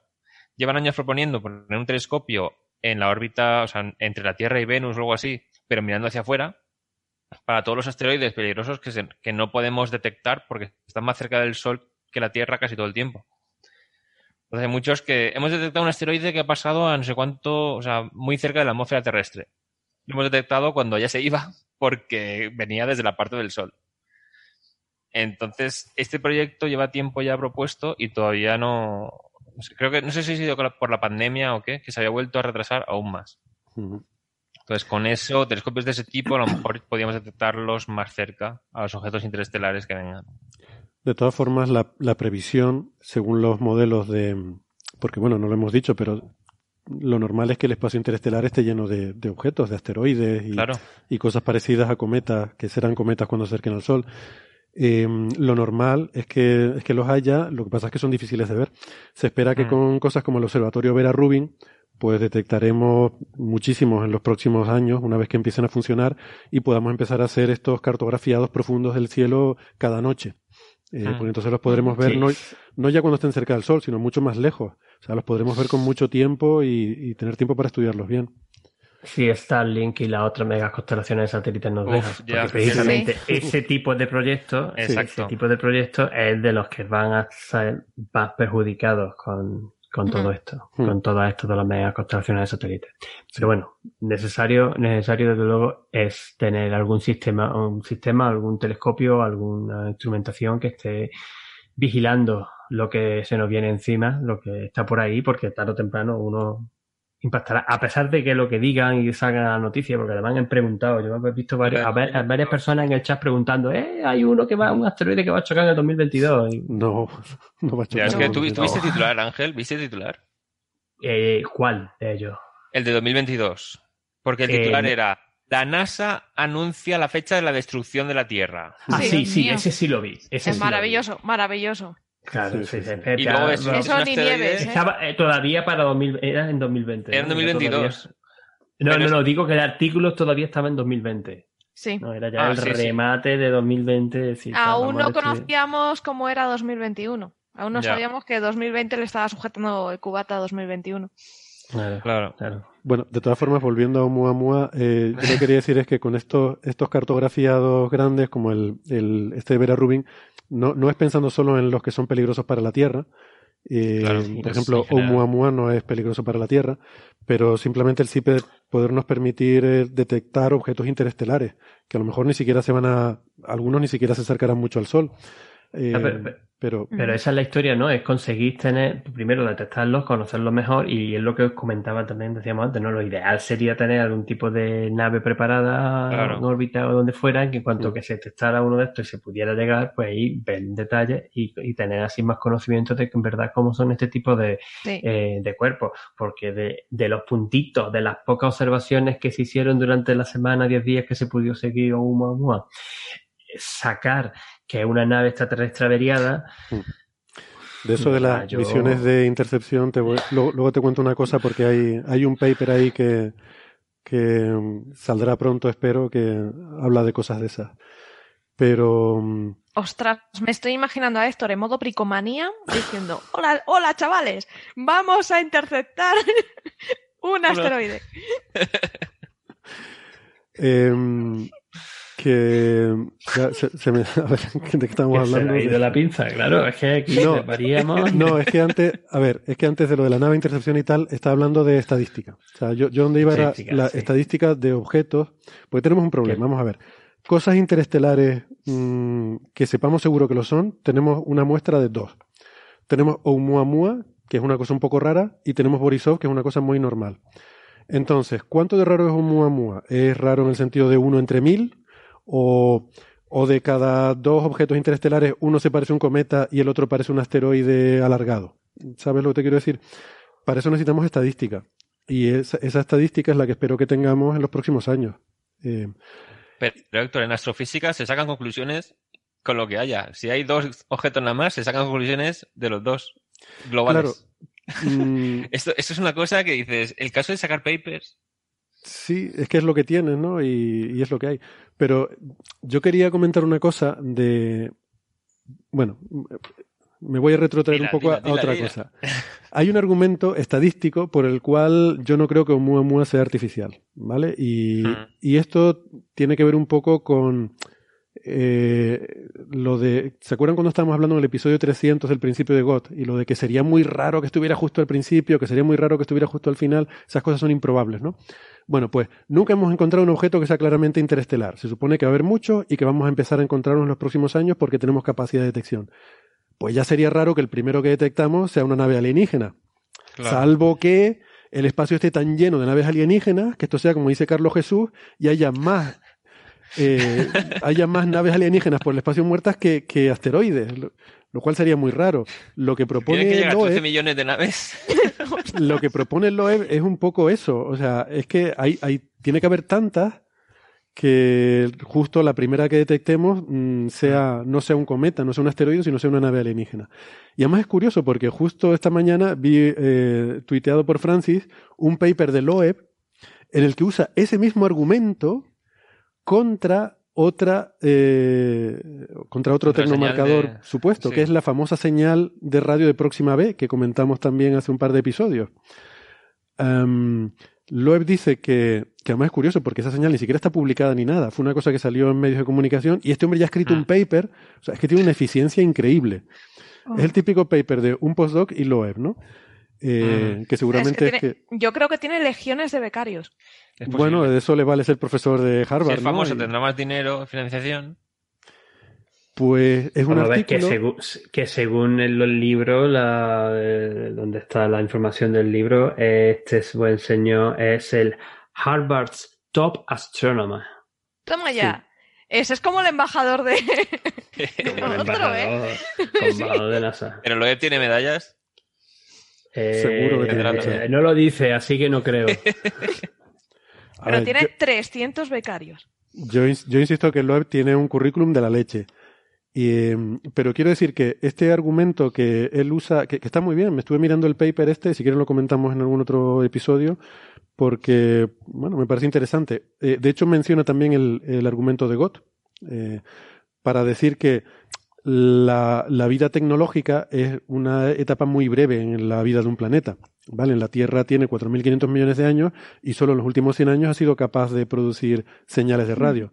Entonces la probabilidad de que en el planeta más cercano, en la, en, digamos en la estrella más cercana, haya otra civilización que también esté en esa, es muy baja. Yo, "Ah, pues vale, es un buen argumento, ¿vale? Pero eso mismo lo puedes decir de Oumuamua. Es decir, la probabilidad de que el primer objeto interestelar que encuentre justo sea eh, la nave alienígena es muy rara. Es como si te vas a buscar pepitas de oro en estos, ¿no? En, en, en las películas que estaban estos con el colador en el río Colorado ahí sacando pepitas. Hombre, tienes que sacar muchas rocas antes de pillar una pepita, ¿no? Pues esto es como que la primera que saca fuera una pepita de oro. No sé, es como... Me parece poco probable. Insisto, salvo que el río esté lleno de pepitas y haya más pepitas que rocas. Bueno, yo me acuerdo de. Creo que fue en las Perseidas. Siempre pasa lo mismo. Ves una fuerte al principio y dices, ¡guau! Me quedo mucho más rato porque van a pasar muchas fuertes así. Y Y, luego luego, no ves estás como media hora sin ver ninguna. Bueno, pero ahí hay un sesgo, ¿no? Que es que Sí. tú es más probable que veas la fuerte. No, pero al principio, lo ves al principio, nada más salir casi. Eso pasó como las ondas gravitacionales, que llegó, salió la, la del principio que se detectó, que no, no estaba ni siquiera todavía el plazo ya de observar de verdad. Y la gente usó el, el argumento este para lo contrario. O sea, como se había visto eso tan fuerte desde el principio, supusieron que esas eran mucho más comunes, así tan grandes. Y entonces empezó a ver todo el tema de, hoy estos agujeros negros son más grandes de lo que se pensaba por la evolución estelar. A lo mejor es que hay muchos agujeros negros primordiales. O sea, todo lo de los agujeros negros primordiales se puso de moda porque la primera observación era de más masa de lo esperado. Hmm. Con una. Entonces dijeron, si la primera es de más masa, a lo mejor es que la mayoría serán de más masa, porque estadísticamente es más probable que la primera que veamos sea una común. Entonces, no, pero mm, sí es cierto, bueno, Francis sabe, sabe más de esto que lo ha seguido más, más de cerca, pero sí es cierto que las señales que se están encontrando en general apuntan a que hay mm, agujeros negros de más masa de lo que los modelos esperan, ¿no? O sea, que eso es algo que hay que, hay que Sí, sí, refinar sí. ahí. Pero la de papers Ya, pero el punto- la primera. Pero yo creo que el punto que quiere Héctor transmitir es eso, ¿no? Que tiene una observación de un único caso y ya intenta extrapolar. Es como lo que ha pasado muchas veces con el sistema solar, ¿no? Es como se, el único sistema solar, el único sistema- estrella con planeta era el Sol y se intentaba extrapolar cómo podían ser los sistemas, los sistemas extrasolares, eh, exoplanetas, tal y cual, con lo que se conoce del Sol. Y si ¿qué es lo primero que descubrimos? Pues primero se descubrió planeta alrededor de un pulsar, que nadie le hizo ni puñetero caso. Y después se descubrió Júpiter caliente. O sea, unos objetos tan grandes que al principio, ¿eh? Al- objetos del mismo tamaño de Júpiter, más cerca que Mercurio, que tardan cuatro días en darle la vuelta a su estrella, eso, eso está mal. Y ahí, a pesar de saber que los sesgos observacionales nos hacían más fácil detectar cosas así, hubo mucha cosa diciendo, uy, a ver si el sistema solar nuestro es rarísimo, es muy poco probable y la Tierra es rara. Sí, sí, también. Pero sabiendo que dices que sabemos que es más probable detectar los Júpiteres calientes. Y sobre todo eso, estaba comenzando la tecnología, que todavía se estaban Claro, haciendo claro, eran las claro. primerísimas pruebas, las primeras de estas de verdad que podíamos hacerlo. Fíjate, 20, 25 años, cómo ha cambiado la cosa y hasta el rango de masas que estamos ahora explorando. Claro, claro. Bueno, En fin, volvemos, retomamos. Oumuamua. Sí. pues O, o ya. Sí, bueno, lo que comentaba Héctor, ¿no? Que el argumento de, de OEF en contra de, de esta señal, la BLC1, que sea artificial, pues se aplica directamente a, al propio Oumuamua. Lo que pasa es que, claro, a eso no le interesa a OEF porque tiene Ya, que vender ya. primero su libro. Una vez que haya vendido su libro, ya escribirá la segunda parte, eh, argumentando probabilísticamente que, bueno, eh, probablemente sea natural. ya. Es que hay mucha gente- 600, perdón, 612 artículos en revista de árbitro tiene LOEF eh, un- y un índice H de 95. Venga. Toma ya. La legión de becarios son muy grandes. De hecho, uno de los becarios lo No, tiene única y exclusivamente para dar golpecitos con un bastón y anunciar eh, a dónde va. Sí. Pero, pero no es legión de becarios. El tío suele escribir eh, muchos artículos de pocos autores. Que yo he estado mirando un poco Mm. su, su currículum. Y, y tiene muchos de ellos que es primer autor todavía, incluso a día de hoy. O sea que no es- hay mucha gente que de jóvenes son Hombre, primeros tan autores. mayor no parece. ¿Qué? Que no parece tan abuelo, ¿no? Yo creo que esa foto es más, más jovencito. ¿eh? Ah, Bueno, a ver, no, no es que sea un señor muy mayor, pero, pero a ver, si tiene un índice H90 y es jefe de astronomía de Harvard, Tiene 59 años, nació en 1962. 59 está a puntito de la prejubilación, ¿eh? No creo que se jubile. No. No, en Estados Unidos no se va a jubilar. Hay una cosa que, hay una entrevista que salió eh, hace poco, nos la envió Andrés esta mañana, yo no, no la he visto todavía, pero me, me la estaba comentando hace poco, eh, esta mañana, eh, Nacho Trujillo, y dice que mm, en la entrevista habla un poco de, de que, bueno, no le importa que, que ser ridiculizado y perder su prestigio por defender esta postura que es tan impopular en- entre la comunidad científica, porque él cree que la verdad es más importante que lo que él pueda sufrir personalmente, ¿no? Eh, adoptando una cierta posición de mártir que a mí me parece un poco, mm, eh, poco defendible, porque me recuerda Hombre. cuando empezó, a ver, cuando empezó todo esto, él dio una entrevista al Washington Post en el que también se ponía así un poco de mártir em, y, y decía algo así como que, que bueno, si al fin y al cabo, que, que él, él iba a decir lo que él pensaba, que lo peor que le podía pasar era que lo quitaran de director del departamento y entonces mm, no tuviera tanto trabajo administrativo y pudiera dedicarse más a la ciencia, que es lo que a él le gustaba. Y que a última hora, si no, se iba a su granja que tenía no sé dónde, que a él le gustaba mucho la todo. O sea, con un victimismo de decir, a lo mejor me van a echar de mi puesto, Pero ¿no? eh, Tiene una posición muy asegurada, me parece a mí. Tiene es una que es posición como muy todos asegurada. los, los jubilables de los trabajos, que están a ver si a ver si cuela. pero- y le pero yo- untan y todos tienen una granjita. Pero yo creo que además Harvard y el departamento y todo eso le interesa que esté una persona así porque aparece por todos lados. Aparece Claro, sí, aparece en los medios de comunicación, aparece en la tele, No. eh, se habla mucho y además No. es top scientist, ¿no? Todo como he dicho No, antes, y lo ¿no? que, y lo que iba a decir, Héctor no va a salir eh, a entrevista diciendo, no, hombre, es que a mí lo que me mueve es el dinero. Porque ya quedaría un poquito mal, pero No, pero quiero decir que el victimismo de decir que, que a lo mejor eh, voy a pagar eh, con mi reputación el escarnio público y tal por defender lo que yo creo, no sé. eh, Pero que a mí me parece perfecto que lo defienda y que piense que es así. Lo único que pasa es que aquí nos volvemos otra vez a la navaja de Ockham y a la famosa frase esa de afirmaciones extraordinarias necesitan pruebas extraordinarias. Y podemos explicar todo eso de otras maneras, más fáciles y... con- Sí, pero parece, a ver, cuando dice eso parece como que hay algo contra él, como si hubiera una especie de, de complot o de censura o de que no le va... Si a mí me parece muy bien que diga lo que quiera, eh, yo no... Y, y además creo, creo que está en su derecho y en su libertad y sería terrible que no pudiera decir lo que pensara, ¿no? Y que tampoco son cosas tan descabelladas comparadas con lo que dice otra gente. Sí, sí, que son en cosas otro que... ámbito, en otro ámbito. O sea, que son sí, hasta es defendibles porque tampoco puedes demostrar que Sí, esté equivocado. O sea, que...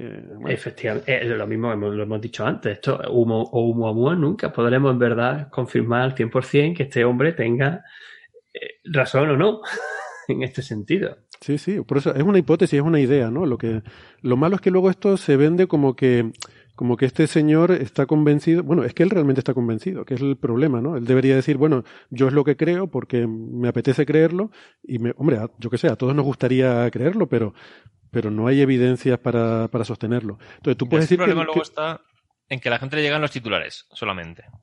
Entonces, un científico importante dice tal, otro científico importante dice cuál. Y no. La gente no puede decidir cuál de los dos tiene razón. Claro.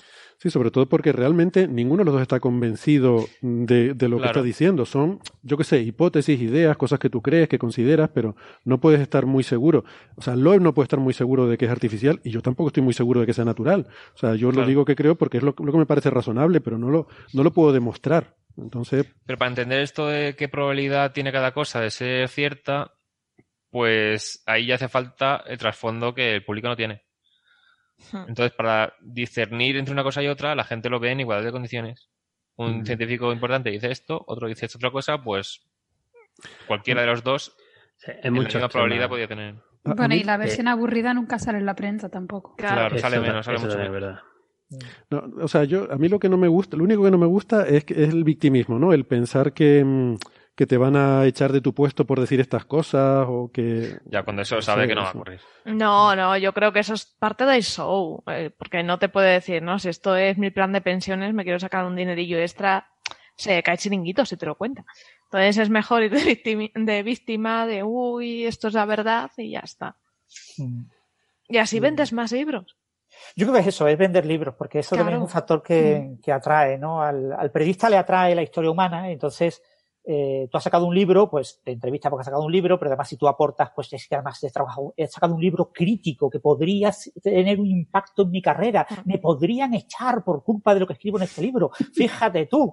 Y entonces, claro, eso- ahí el periodista saca el lápiz Uy, y uy, uy, uy. saca una entrevista maravillosa, ¿no? Yo me sé de uno que pues un libro bastante polémico y ahí sigue con su puesto de trabajo y todo.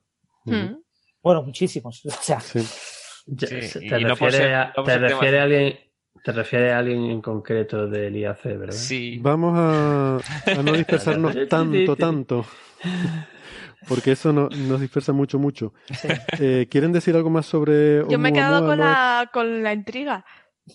Qué nervios. no, yo Ahora solo es que lo sabes, lo sabes, luego te lo decimos. Sí. Eh, yo creo que el, el punto clave es que Avilés sabe perfectamente que estos son hipótesis que venden y que eh, permiten escribir artículos rápidos eh, y sabe perfectamente, no se las cree. O sea, yo no tengo la, en mi opinión, él no se cree este tipo de hipótesis, pero sí ha visto que tiene un filón sacando rápidamente artículos de este tipo que le dan equipo mediático y que eso te abre puertas y, y financiación, ¿no? La financiación del proyecto Breakthrough, por ejemplo, pues no Sí. vendría si no publicar artículos de este tipo, ¿no?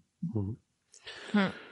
Bueno, pues si quieren vamos pasando de tema. em, No hablamos del libro, de, de esa portada gloriosa que ha, que ha diseñado su becario más hortera o él mismo. La verdad es que no estoy muy. No, Yo no la he visto. recuerdo la portada. ¿No habéis visto? Eh, la portada es gloriosa. Pero gloriosa. Pero yo, una imagen hortera- así, la imagen de la portada del libro, yo he visto fotos muy parecidas, ¿eh? imágenes parecidas. Yo mismo tengo una foto parecida que me hice hace mucho tiempo, que lo tengo por ahí de fondo. ¿La puedes, la que describir? Algo parecida. ¿La, la puedes describir? Pues se ve el Ah. fondo, el fondo del cielo estrellado con un poquito de atardecer, porque tiene un poquito de luz así eh, amarillita, tal y cual del crepúsculo ya muy tarde, pero con la Vía Láctea, y la sombra de una persona en perfil mirando hacia el cielo. Sí, y luego una tipografía espectacular, que solo le falta la cortinilla de estrellas, como dice Homer, porque es pura fantasía. Es que parece, tú lo ves y parece la caja de un perfume de Chanel, más que un libro. Bueno, Tremendo. pues. Dejar dormir a Ángel. Sí, Pues sí, Sí, yo creo que sí, ¿no? Te, sí, porque son ya. te liberamos ya, cuarto. Ángel, que te vayas a dormir. Sí, eh, me gustaría quedarme para el final, pero es que si no, mañana me va a ser un poco más complicado. Yo he aprovechado eso, que estoy en vacaciones y me puedo. Hmm. Intentaré a ver si puedo la semana que viene también, hasta un ratillo. Venga, pues a ver si, a ver si Me puedo. alegro mucho de haber podido hablar contigo y Igualmente. se te echaba de menos. Venga, buenas Ya, noches. ya me hubiera gustado haber también estado en el del anterior, en la semana anterior de los premios Señal y Ruido, que lo estuvisteis haciendo súper genial. Le pasó, le pasó a varias gente, sobre todo la parte esta, la discusión de, de las vacunas y, del, y, de, y de por qué todo esto de, de que son seguras y todo esto y todos los, los bulos y todo, y todo eso, me encantó, como sabíais que me iba a, a encantar. Pero es que la semana pasada estuve completamente desconectado y, Mm. y se me olvidó recordaros, avisadme por Twitter, no me aviséis por correo electrónico. y uf, en Reyes y ya, fuera, nada. Ala, lo Bueno. tenía que decir en antena. Buenas noches. Saludos a Wiggins. Venga, buenas noches, Ángela. Cuando, cuando veas, cuando veas a Un Wiggins, lo abrazo. saludas de nuestra parte. Hasta luego. Yo se lo doy desde aquí y se lo mando a Uta. Hasta luego. Buenas noches. Buenas noches. Eh, bueno, seguimos adelante. El siguiente tema es una tortuga gigante. Vamos a dejar de hablar de alienígenas, y, pero vamos a hablar de una tortuga gigante. ¿vale? Que mm, se ha encontrado, Sara, en lo que ahora es Bélgica, eh, un- una nueva tortuga prehistórica de 55 millones de Dos tortugas. Dos tortugas. Nos han encontrado ahora. A ver, esto es, ¿os acordáis cuando hace unos meses, bueno, unos meses sí, eh, entrevistamos en abril a Dani, Sí, eh, Daniel Vidal, que nos hablaba de los descubrimientos de, pues de grandes saurópodos y los errores a la hora de eh, configurar sus fósiles, ¿no? Configurar su forma, la forma de reconstruir los esqueletos, ¿no? Esto que se Eso ponía en es, eh, error y reconstrucción. Vale, pues esto es similar, pero con una tortuga y un error en, el, en la clasificación. O sea, volvemos a los errores que se cometen. Pero vamos a inicio de los tiempos, ¿no? Esto sucedió entre 1910 y 1930. Se descubrieron dos tortugas, bueno, varios restos de tortugas en, en Bélgica. Entonces, el paleontólogo que la des- descubrió solo puso en un cuaderno, tal cual, ¿eh? Puso eh, los nombres. No puso más. Y, y ya está. Y punto. Y aparecieron así, con una publicación con, la, con las estas y los nombres. ¿Y por qué hizo esto? Mm, No es que sea un chapuza, sino es que el hombre tenía intención de investigarlo más, de escribirlo, hacer una descripción completa, pero por circunstancias de la vida nunca lo llegó a hacer. No sabemos las circunstancias, no, no nos vamos a meter en detalle. Entonces, eh, se quedaron sin nombre, porque claro, al no haber descripción no las puedes nombrar. Entonces, estos especímenes se guardaron en, en el Museo de, de allí de Bélgica, que por cierto tiene una colección de, de tortugas del Eoceno espectacular y tiene eh, lo que se ha hallado, los fósiles son muy muy buenos. Bueno, pues el- a lo largo de las últimas décadas se han investigado y se han dado como distintos, distintas nomenclaturas, había mucha discusión sobre ellas. Y nuestro amigo Adán, del grupo de biología evolutiva de ONED, se fue para allá y se puso a investigar porque él es experto en tortugas y se puso a investigarlas. ¿Y qué descubrió? Pues que estas tortugas tenían un parentesco muy curioso con mucha similitud con unas tortugas de caparazón blando, porque estas tortugas, debo decir, su caparazón es blandito, ¿vale? Pensad como en una tortuga laúd, así con un caparazón más largo que ancho y blandito, tiernecito. Pues estas tortugas comparten muchísima eh, de su morfología con unas tortugas de Estados Unidos. Mm. Claro, a los belgas esto no les cuadraba nada. Decía, ¿pero dónde vas? ¿Qué dices? Y claro, eh, claro, por eso todas las investigaciones anteriores había mucha discusión. Entonces empezó, eh, gracias a que los fósiles encontrados eh, se han restaurado hace poquito, se han limpiado muy bien y se ha descubierto mucho detalle que antes no se conocía, ahí han podido ver que efectivamente estas dos tortugas se corresponden con eh, los géneros Asextemis erkelinensis de la localidad de Erkelines y otra que ha encontrado que se pensaban que eran de la misma especie, pero no, es Asextemis vitata. Entonces, pertenecen al género de Asextemis, que eran estadounidenses. Luego hay, hay más, hay una explicación de cómo pudieron llegar a, de Estados Unidos a la zona de Bélgica, pero nos, además pasó justo ahí, al inicio del Eoceno. Entonces, son, no convivieron. Asestemis ercainensis es mucho más antigua que la habitata. Pero ya está, ahora ya gracias a este trabajo ya están bien registradas, ya tienen su nombre y bueno, más de 100 años sin nombre esperando a que alguien te describa, tiene su cosa. Y esto también demuestra un poco que la ciencia muchas veces avanza gracias a la tecnología, porque si no hubiera sido por esta buena eh, mm, recuperación, esta limpieza que le han podido hacer, si no se hubiera restaurado así, no se hubiera conocido. Además de la investigación que se va avanzando. Así que está está súper bien. El trabajo es muy bonito y muy chulo. Y ya os digo que la, la zona donde tienen los huesos el, es un sitio que es, tiene la mayor colección de tortugas de este tipo, allí en Bélgica. Y en el, es el Real Instituto Belga de Ciencias Naturales y yo es un sitio que tengo pendiente porque tiene que ser espectacular.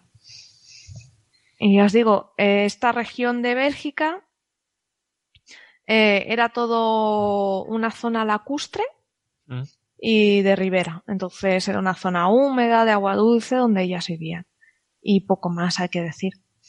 O sea que no es que se hayan descubierto ahora, sino que se las ha clasificado ahora. Y eso es muy, muy chulo. Y tengo es que- parentesco con, con tortugas de Estados Unidos, o sea. Sí, con de las, época- de, las del género Asestemis, ¿no? De su misma época, del Eoceno. Sí, pero digo que hablamos de una época que ya estaba el Atlántico separado por completo. Entonces, ¿sabes? Lo que has dicho Era que... un poco zona así o de islas, es que el final del Cretácico y el inicio del Oceno, esas zonas un poquito fragmentadas, un poquito así, un poco... ¿Pero por la parte norte o por...? No lo sé. Ahí me has pillado. Porque sí que mm, eso de al menos el Cretácico sé que las era muy fragmentado, pero el eh, luego el Eoceno ya no tengo ni idea. No sé. Es que Pero me no suena que sé. cuando, cuando chocó el asteroide de los dinosaurios Hmm. ya estaba bastante separado. Sí, estaba todo muy Esto fue más reciente que eso, ¿no? Sí, sí. Sí, es un poquito un poquito después. Vale. Cuando las tortugas dominaban la Tierra. Chan, chan, Oh. chan, chan, chan, chan. Las tortugas ninja preguntan por aquí en el chat. Sí, además eh, eran tortugas que medían eh, metro y medio de largo. Mm. Para que os hagáis una idea de cómo eran ellas, Claro, claro. de salas. Estas esas- las ve, Pues como las las tortugas ninja, más o menos. Sí, las ve a París y las adopta, pero vamos, Bueno, que le encantan las tortugas. sí, sí. Tiene tortugas más mayores que yo. Sí, Bueno. Vale, pues si les parece seguimos con el siguiente tema. Eh, y uno de los que queríamos comentar hoy tiene que ver con eh, la actividad solar. Les decía al principio que, mm, bueno, ha salido un artículo en Solar Physics eh, que realmente, a ver, se publicó a finales de noviembre. Lo veníamos arrastrando ahí desde hace algunas semanas y mm, bueno, a mí me hace un poco de ilusión porque son, son es un artículo de algunos eh, antiguos compañeros míos. El, primer autor se llama Scott McIntosh y no se imaginan mm, cuál es su país de procedencia. Alguien que se llama McIntosh de apellido, de nombre Scott. De nombre Scott, ya. para. pues no sé, es que, o sea, ser escocés y llamarte. Eh, si, ya encima tu apellido es McIntosh, que bueno, como la mayoría de los escoceses es Mac algo, ¿no? Mac no sé qué. Hmm. Mac no sé qué. Y, pero encima tus padres te llaman Scott, o sea, es, es como, no sé. Por si no quedaba claro. ¿Cómo, perdón, Héctor? Por si no quedaba claro. Por si no quedaba claro, por si alguien tiene alguna duda. Bueno. Eh, y realmente, bueno, no sé si ustedes saben, pero hay el, esto de, este tema del ciclo solar, pues cada vez tiene más interés y entonces hay un, eh, un, panel internacional que está organizado por conjuntamente por la NASA y la y, NOAA, que o sea, si NASA es la Administración Nacional del Espacio y la Aeronáutica, NOAA es la Administración de los Océanos y la Atmósfera, ¿no? Que son los que llevan control de huracanes, tormentas tropicales, todo este tipo de cosas. Pues, bueno, como esta cosa de la actividad solar, pues algo que es de interés para ambas administraciones, eh, NOAA también hace algunos estudios de, de, mm. física solar, pues montan esto eh, todos los años hay una especie de es un panel de expertos que se reúnen, eh, no sé, me parece un poco gracioso, pero como, no tenemos ni idea de, de, cómo... Es que me imagino esas reuniones. Sí, sí, exacto. No, no, es todos los años, perdón, es, eh, o sea, creo que es cada década, bueno, es para hablar de cada, de cada ciclo solar, o sea, cómo va unos años antes del comienzo del siguiente ciclo solar, pues se intenta predecir cómo va a ser el siguiente ciclo, ¿no? Esto se ha hecho ya dos veces, entonces una cosa ya como una tradición de, de hacerse dos veces, y la idea es intentar predecir cómo va a ser el siguiente ciclo solar, sabiendo que no tenemos ni idea. Entonces, es un poco gracioso porque hay gente que trabaja en eso, lo intenta, le ponen buena voluntad, eh, aplican pues lo, lo, mejor que sabemos hacer y al final pues cada uno es la, opinión que tiene. Bueno, yo basándome en el vuelo de los cuervos pues pienso que va a ser así. Pues yo basándome en los pozos del café yo pienso que va a ser de esta otra forma, ¿no? O sea, se reúnen para hacer una porra. Sí, Exacto. básicamente. Sí. Además es que yo me los imagino reunidos con su taza de té y su monóculo discutiendo. pues yo creo que va a haber un mínimo de Mauder otra vez. Y además con el meñique así para afuera, como bien los Sí, por supuesto, por supuesto, por supuesto. Maravilloso. Eh, esto la vez anterior había básicamente dos grupos que se dedicaban a esto, ¿no? Eh, y se estaban peleando porque uno decía que iba a ser el, el, siguiente mínimo, que iba a ser como el anterior, y otro decía que iba a ser mucho más fuerte y, y al final acabó siendo un, un, un ciclo bastante débil, ¿no? Eh, entonces, bueno, esto da un poco una idea de, de, de, de, las certezas que hay en todo este asunto, ¿no? Y en este caso, para este nuevo ciclo, el consenso es que iba a ser bastante débil. Eh, ya, ya no hay solo dos grupos, ya hay muchos más, porque además ahora como está muy de moda el machine learning y el buscar patrones y estas cosas, pues hay mucha gente que se dedica a intentar coger mm, los datos históricos de, del ciclo solar y ver cómo ha evolucionado y si lo pueden correlacionar con alguna cosa y decir, ah, pues mira, cuando ha pasado esto, el ciclo ha sido fuerte, cuando ha pasado tal otra cosa, ha sido débil. Intentar buscar ahí, pues aplicar eh, alguna receta para ver si puedes hacer predicciones. ¿no? Entonces ahora hay más gente que intenta hacer esto y, y ha habido bastante más eh, participación en esta nueva porra la del nuevo ciclo. Bueno, por cierto, debo decir que estamos ahora empezando el, el ciclo 25. Cada ciclo solar tiene 11 años, ya saben. Eh, y bueno, un poco el consenso de este panel internacional es que el nuevo ciclo va a ser más débil que el anterior. O sea, estamos en una sucesión de. Hemos tenido ciclos muy fuertes, en eh, los dos, tres últimos han sido, han sido muy fuertes y luego han ido bajando, ¿no? Y de hecho hay por ahí incluso algunas predicciones un poco más alocadas que hablan de que estamos a las puertas de un gran mínimo, por esto de que ha ido mm, bajando ¿no? la intensidad de los mínimos anteriores. Les hablamos de Valentina Sarkova, que es esta investigadora tan controvertida que le han incluso retractado algún paper y tal, que decía que estamos a las puertas de un nuevo gran mínimo y que va a haber una, una nueva era glacial que se avecina y tal. En fin. Eh, esta señora es un poco eh, particular porque es de estas personas que sostienen que el cambio climático es debido al sol. Eh, vale, es negacionista del cambio climático antropogénico y bueno, ha publicado artículos bastante raros e incluso alguno que, que se lo han retractado luego en la revista. Pero bueno, que no es la única. También hay otra gente. Marian, eh, nuestro amigo Suneta, eh, ha estado diciendo que justamente esto, que estábamos entrando en un- una especie de fase de gran mínimo, como el mínimo de Maunder, que son épocas en las que durante varios mínimos, varios ciclos solares, la actividad es muy, muy baja y que, bueno, eso a lo mejor incluso podría llegar a tener alguna pequeña influencia en el clima de la Tierra, pero bueno, no se sabe. Total, ese es un poco el, el contexto histórico de todo esto, ¿no? Eh, si quieres, Marian, eh, comentarnos un poco de qué va este paper de Macintosh y compañía, porque por supuesto, siguiendo el estilo de Scott, que yo lo conozco y es muy, muy contestatario, la conclusión a la que llega es totalmente la contraria de, de la conclusión de todo el mundo, ¿no? Lo voy a intentar porque no sé qué me pasa hoy que estoy súper afónica. Eh, a ver. mm, No, bueno, lo que comentaba es que en el artículo realmente eh, lo único que dice es, basándome en mis trabajos anteriores, pronostico que el ciclo que viene eh, va a ser mucho más intenso de lo que esperaba todo el mundo.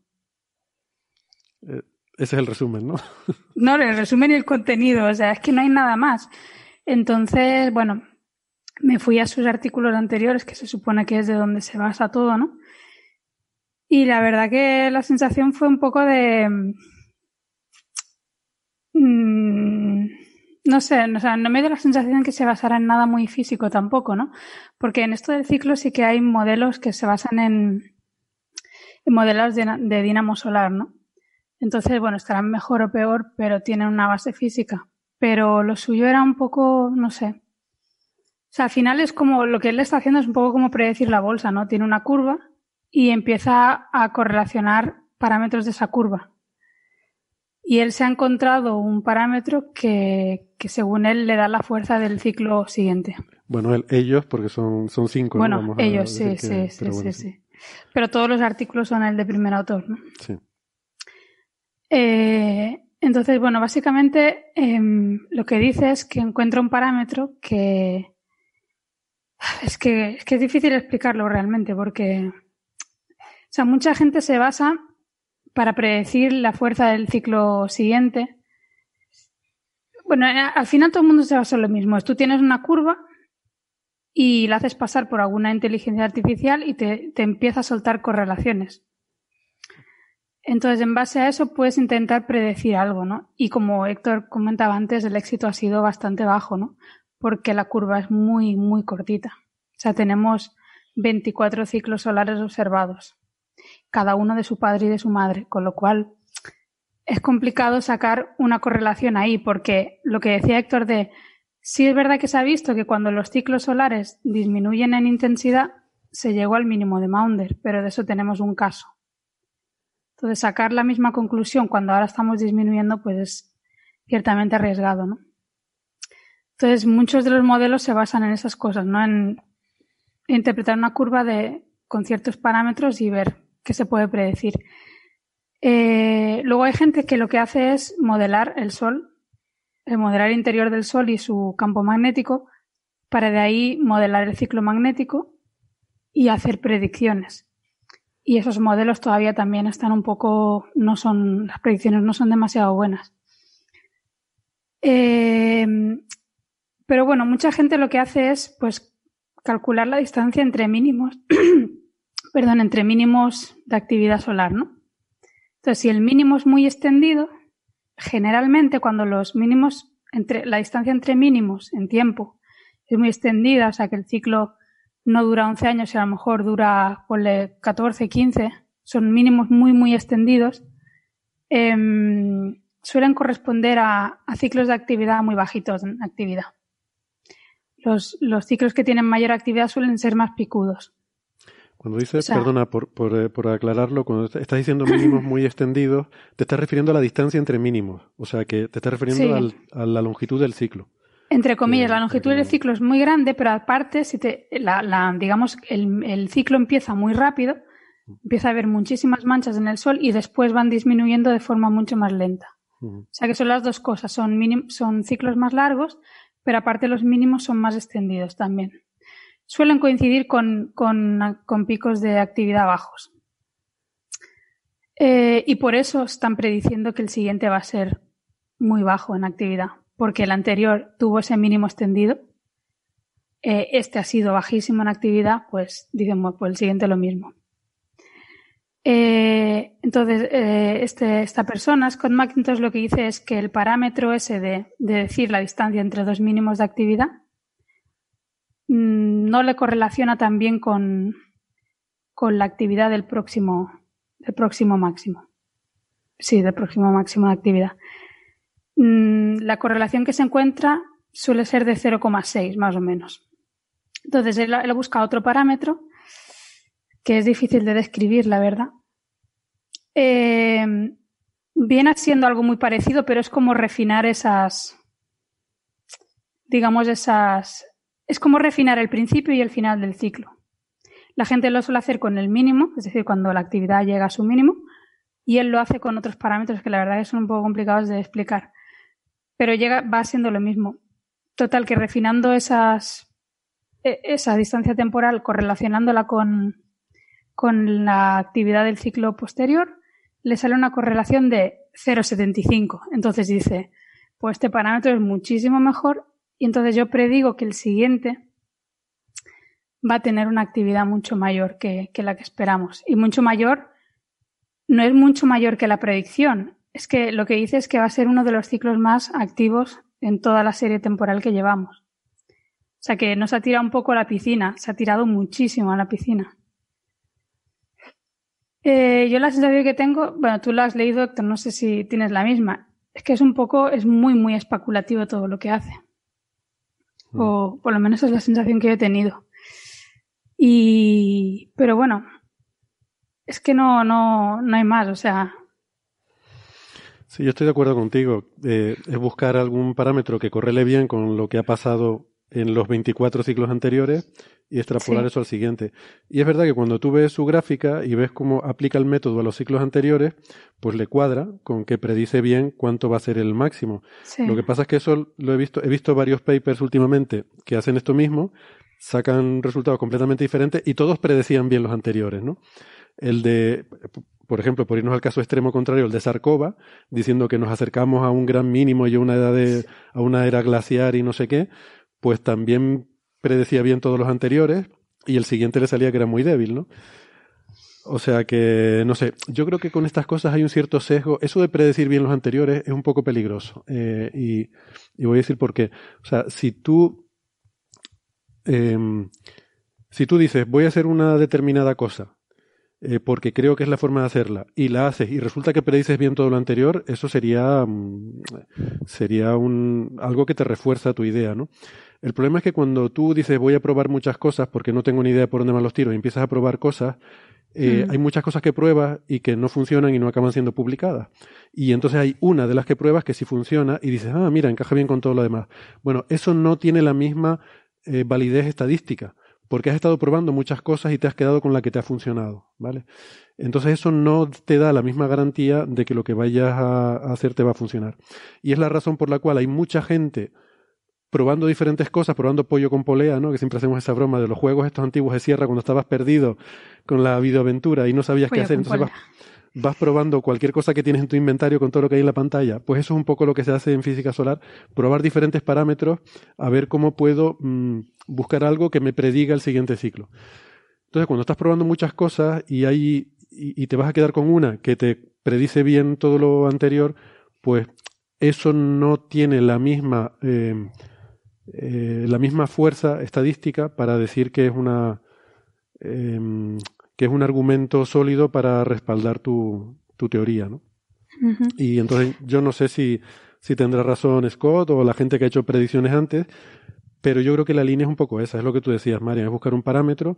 Eh, mucha gente, como dices tú, ha usado la, la duración del ciclo para intentar predecir la del ciclo siguiente y él hace eso mismo, pero en vez de quedarse con el mínimo, dice, bueno, pues voy a buscar los terminadores, mm, Sí. que es ese parámetro que decía Marian, que es un poco complicado de explicar, que... O sea, básicamente lo que él dice es que hay un, mi- un ciclo subyacente al ciclo de, o sea, al número de manchas.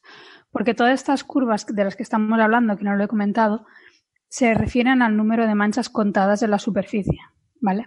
El número, el número se define de una forma, no es realmente contar solamente, si no está definido, ahora no recuerdo cómo, pero bueno, básicamente es contar el número de manchas. Entonces, lo que él dice es, eh, eso es la manifestación de otro ciclo que tiene otro periodo y que ocurre en el interior del Sol. ¿Vale? Entonces, eh, ¿cómo puedo yo buscar una evidencia de ese ciclo que no sea el número de manchas? Porque según él eso es solo un, efecto, ¿no? Eh, lo que hace es, se va, por ejemplo, a, a cosas que pasan en la corona eh, y se pone a buscar, por ejemplo, puntos brillantes o también busca lo- los agujeros coronales y demás. Y se da cuenta que los puntos brillantes, en particular, también los agujeros coronales, em, eh, se relacionan con una, una cosa que él, bueno, en principio tienen escalas que son, ¿cómo se dice? Que de unos 100 o 150 millones de, de metros en el Sol, que son es- escalas convectivas gigantes, que no se han visto nunca en el Sol, pero se han predicho que pueden existir. Entonces, esas escalas eh, convectivas gigantes llegarían al interior del Sol, o sea, serían capaces de arrastrar cualquier cosa que estuviera pasando más hacia el interior del Sol. Si hubiera un campo magnético hacia adentro que tuviera un ciclo de X años, esa, convección solar a esas escalas tan grandes podría arrastrarlo para arriba y, de alguna forma, pues después eh, daría, lugar a la formación de manchas, ¿no? Entonces, según él, los puntos brillantes son una evidencia de ese campo magnético que está hacia dentro del Sol, que nosotros no podemos ver, y que es el que tiene el, eh, ciclo de actividad. Eh, entonces, haciendo un estudio, se da cuenta que, efectivamente, como dice Héctor, eh, digamos, la, la aparición de puntos brillantes en la corona tiene ciclos de unos 19 años, cuando las manchas son de 11. Entonces, ese ciclo realmente no lo estamos viendo en la superficie del Sol, no lo estamos, no lo estamos viendo en esas curvas, pero está ahí.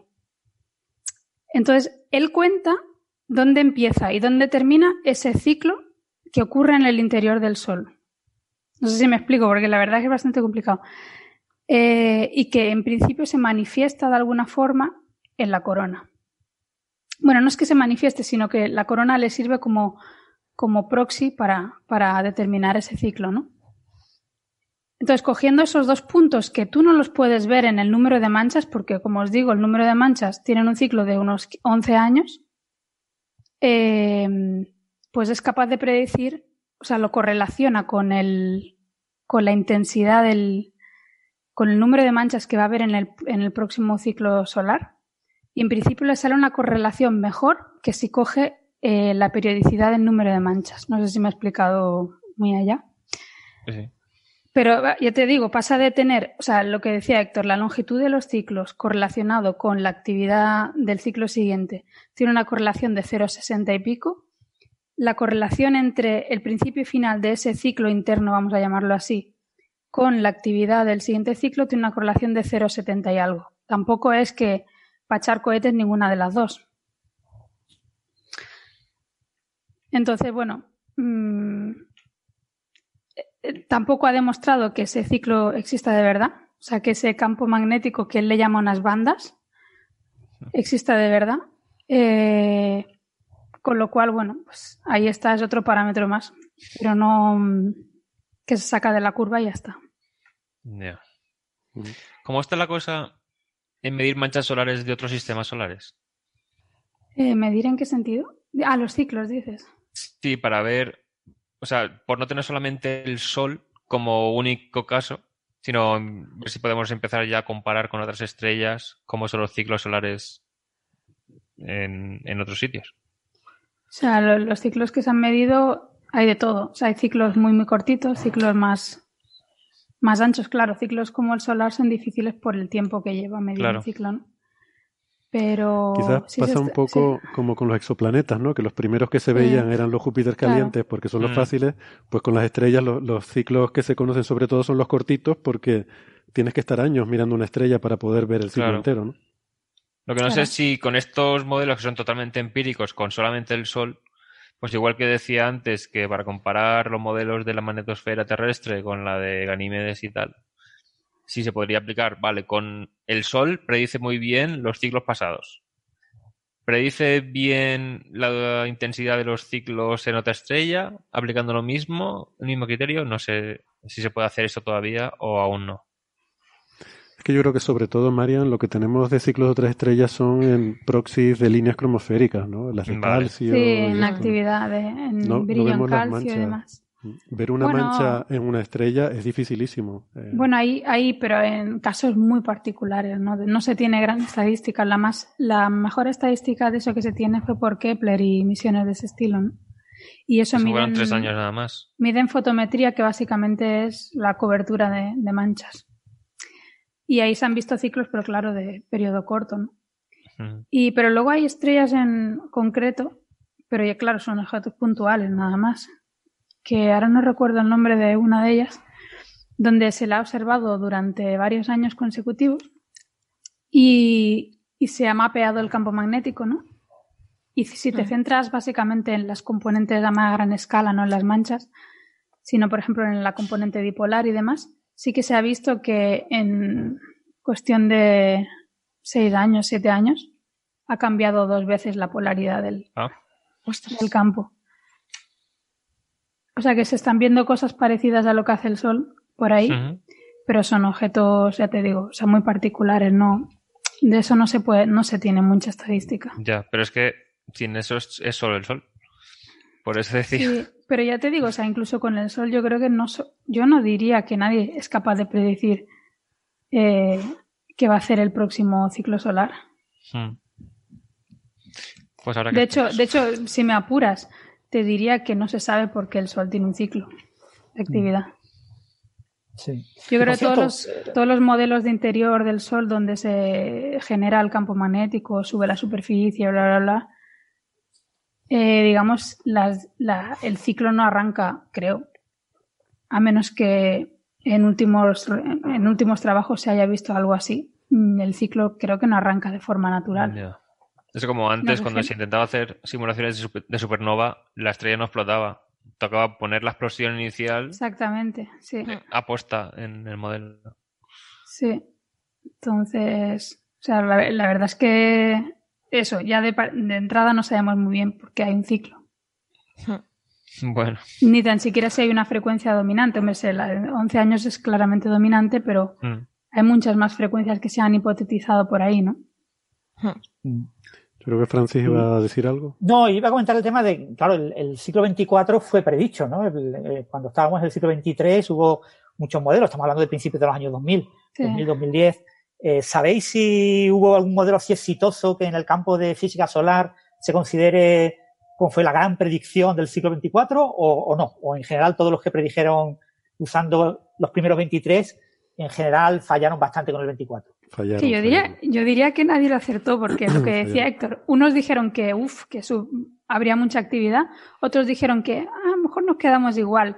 Yo creo que nadie se quiso ahí mojar mucho y al final tuvimos muchísima menos actividad. Sí. Sí, fallaron, fallaron. Y, y solo había, realmente solo había dos grupos grandes en aquella época, que de hecho, como estaban en competencia, por eso yo creo que se creó un poco este panel, ¿no? Para intentar eh, juntarlos y eh, porque uno de los grupos precisamente era el de Mausumi Dikpati, que también era compañera mía en el HAO, y entonces yo conocía un poco así la historia. Eh, y era su grupo y, y otro grupo también en Estados Unidos eran los que intentaban hacer este tipo de predicciones. Sí. Em, las que a ver, los que intentaban hacer una predicción práctica, porque modelos conceptuales sí que intentaba hacer otra gente, pero, pero no aspiraban a, a que fueran suficientemente realistas como para poder hacer una predicción. Estos dos eran los únicos que se atrevían, ¿no? Y eso sí, en los últimos años ya sí que se ha sumado mucha más gente al carro y, pff, bueno, por lo menos han llegado a un consenso en este panel, pero no sé si eso es garantía de que, de que vayan a acertar. Según Scott, está mal, así que vemos que sigue habiendo controversia con las predicciones del ciclo solar. Que por otra parte tampoco, el artículo empieza en la introducción diciendo que esto es súper importante. A ver, mm, yo no tengo tan claro que lo sea y que me perdonen todos mis colegas de física solar porque, a ver, sería súper importante poder predecir que va a haber una gran CME, va a haber una gran erupción en dirección a la Tierra y tenemos que ponernos a salvo. Pero eso es un evento individual. Pero ahora, algo como el ciclo, que es algo estadístico, que tú digas que vaya a ser más intenso o menos intenso, yo qué sé, ¿qué vas Bueno. a hacer? ¿Qué, qué diferencia te hace? no sé. Ahí creo que ya sabíamos que cuanto más intenso era el ciclo, mayor protección contra rayos cósmicos del exterior tenía el sistema solar, ¿no? Y ahora se está viendo si a lo mejor eso influía en la formación de nubes o si se hacen misiones tripuladas fuera de la magnetosfera terrestre, tendría influencia también en la protección de astronautas. Hombre, eso sí. Puede Entonces el ser- ciclo eh, bueno, la, la protección de la magnetosfera solar, mm, no estoy seguro si va con el ciclo o al revés, siempre me lío con eso. Me parece que era, o sea, cuanto mayor actividad del Sol, mayor protección teníamos de los rayos cósmicos del exterior del sistema solar, aunque el Sol en sí fuera más peligroso. Entonces, según el tipo de blindaje, creo que, o sea, para el tema de los astronautas, por ejemplo, los rayos cósmicos de extragalácticos y tal eran más peligrosos que los del Sol, porque los del Sol eran de menos energía y era más fácil blindarse contra ellos. Claro, pero, pero, o sea, tú puedes predecir que un ciclo va a ser muy fuerte, ¿no? Pero ¿qué vas a hacer? ¿No mandas misiones en siete años? No, los, supongo que sería, a lo mejor te influye en la masa de la nave si tienes que poner más capas de protección. Pero es que además las fluctuaciones mm, día a día, mes a mes, sí. año a año son brutales. Claro. Eh, al final, el, digamos, el máximo de actividad, si tú te fijas en los máximos, de hecho, la- las fluctuaciones son salvajes. Tú puedes predecir un máximo o, un- o algo muy mínimo, pero luego puede tener unas fluctuaciones muy bestias. Ya, claro. Es que, es que fluctúa muchísimo. De todas formas, yo sigo diciendo que bueno, que hay que investigar más y que es muy arriesgado hablar de estas cosas a finales de 2020, señores investigadores. que no. Tú imagínate que, va a pegar No, un lo- pepinazo. ¡Ostras! Para lo, yo creo que para los que, para quien sí es importante es para la gente que hace modelos realmente Sí. de dinamo y de física del interior del Sol, ¿no? Porque de alguna forma pues prueba eh, las teorías, ¿no? Hmm. Pero en cuanto a predicción puramente estadística, pues yo tampoco le veo la- esa, esa importancia, ¿no? Pero de todas formas, en cuanto a pepinazo, hubo eventos de llamaradas solares muy fuertes que fueron en ciclo débil, ¿no? Sí. Sí, y bueno, y lo que yo re- siempre digo es que todo el mundo le tiene mucho miedo a una llamarada, pero más miedo le tienen que tener a un agujero coronal. y a Claro, los, eso y a los mínimos de actividad, que, que eso se pegan ahí a lo mejor una semana Sí, sí, Uf. sí. Y con las líneas de campo, si te apuntan a la Tierra, o sea, son como autopistas. Sí, sí, sí, sí. Entonces, Bueno, supongo que, o sea, con las llamaradas solares muy intensas, el problema está en que nos empuja el campo magnético y se crea lo que es la tormenta geomagnética de, como lo de Canadá, que ya se generan corrientes inducidas en la alta tensión y cascan los transformadores. Sí. Sí, depende de cuál sea el efecto que te preocupe. Si eres un astronauta y te preocupa el flujo de partículas energéticas, pues entonces Puede ser el agujero coronal. te sí. Eh, depende un poco. Hmm. Vale, pues no sé si no sé si hay algo más que comentar sobre este artículo. Eh, bueno, una cosa que decían las conclusiones es que como ya estamos en la fase de subida y rápidamente se empieza a ver el camino que tiene según el ritmo de aparición de manchas nuevas, pues ya lo dicen ellos que en los próximos meses se podrá ver qué predicción es la que va bien encaminada. Así que ellos dejan ahí el guante, lo tiran y dicen, todo el mundo está equivocado menos nosotros y en los próximos meses se va a ver. Esto se va a ver en 2021. Sí. Es que si van contra todos los demás, a lo mejor esa apuesta tiene más ganancia. Sí, Sí. sí, yo creo que Sí. sí. Alguien tiene que hacerla. Van por, van por eh, apuesta. Marian, vosotros que trabajáis en física solar, ¿nunca habéis tenido la, la inquietud de poneros a hacer ese tipo de predicciones? ¿No parece un problema muy complicado, yo que sé, con inteligencia artificial, con, con modelos estadísticos relativamente básicos, hacer un par de predicciones y parece que se publica fácil, ¿no? Entre comillas, no sé. A mí no me llama, pero no sé. Yo, yo lo he pensado alguna vez, pero me parece que, mm, que es algo como que, que hay mucha gente haciéndolo, que es muy sencillo y que mm, tendrías que pensar alguna cosa que fuera una vuelta de tuerca así como muy, muy diferente para poder hacer algo distinto, ¿no? Porque ponerte a buscar... Aliens. Hmm. Efectivamente. Llama a Abby. Tienes que llamar a Abby. Dije, Abby, tío, tenemos que preparar algo y nos vamos a tomar el té con los tíos estos de la porra. Oye, suena, suena a que hay que hacer una peli de eso. Sí, la verdad que no es el tipo de cosas que nosotros solamos trabajar, ¿no? O, o pensemos mucho, pero Esto, ¿vosotros habéis trabajado en modelos de Dinamo o no habéis hecho nada de modelos de Dinamo? no. Interior Ah, no. Vale, vale. no. Modelos de interior, nosotros trabajamos sobre todo en atmósfera y, y capas exteriores, ¿no? Vale. Eh, aquí en España yo creo que no hay nadie que haga modelos de interior. eh, de interior son italianos, ¿no? Lo eran los italianos los que estaban haciendo modelos del doble dinamo y cosas así. Hay, sí, hay grupos italianos, hay personas, sobre todo en Estados Unidos, en la India hay gente Francia. también, curiosamente, hay algunos grupos, Francés Eh, este. Pero son sobre todo en Estados Unidos y suelen ser muy Sí. de, muy computacionales, ¿no? Gente con superordenadores, eh, como dice Marian, intentando hacer simulaciones de, eh, de la dinamo en el interior solar. Hmm.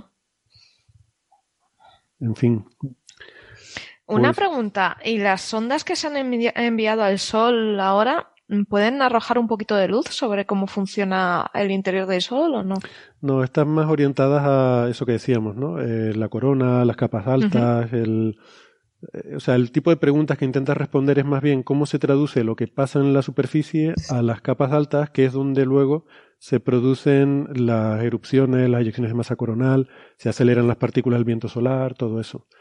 Eh, todo eso al final lo produce el campo magnético, que son líneas que están conectadas abajo a la superficie, y en la superficie es el movimiento del plasma el que manda, el que arrastra las líneas para un lado y para otro. Eh, lo que pasa es que luego la- los fenómenos de actividad tienen lugar arriba, donde domina el campo magnético, y entender un poco esa conectividad es lo difícil. Pero todas estas cosas de dinamo, del ciclo y tal, todo eso tiene que ver con el interior. Hmm. Y, y de ese tipo de cosas no. Aquí no trabajamos. Mm.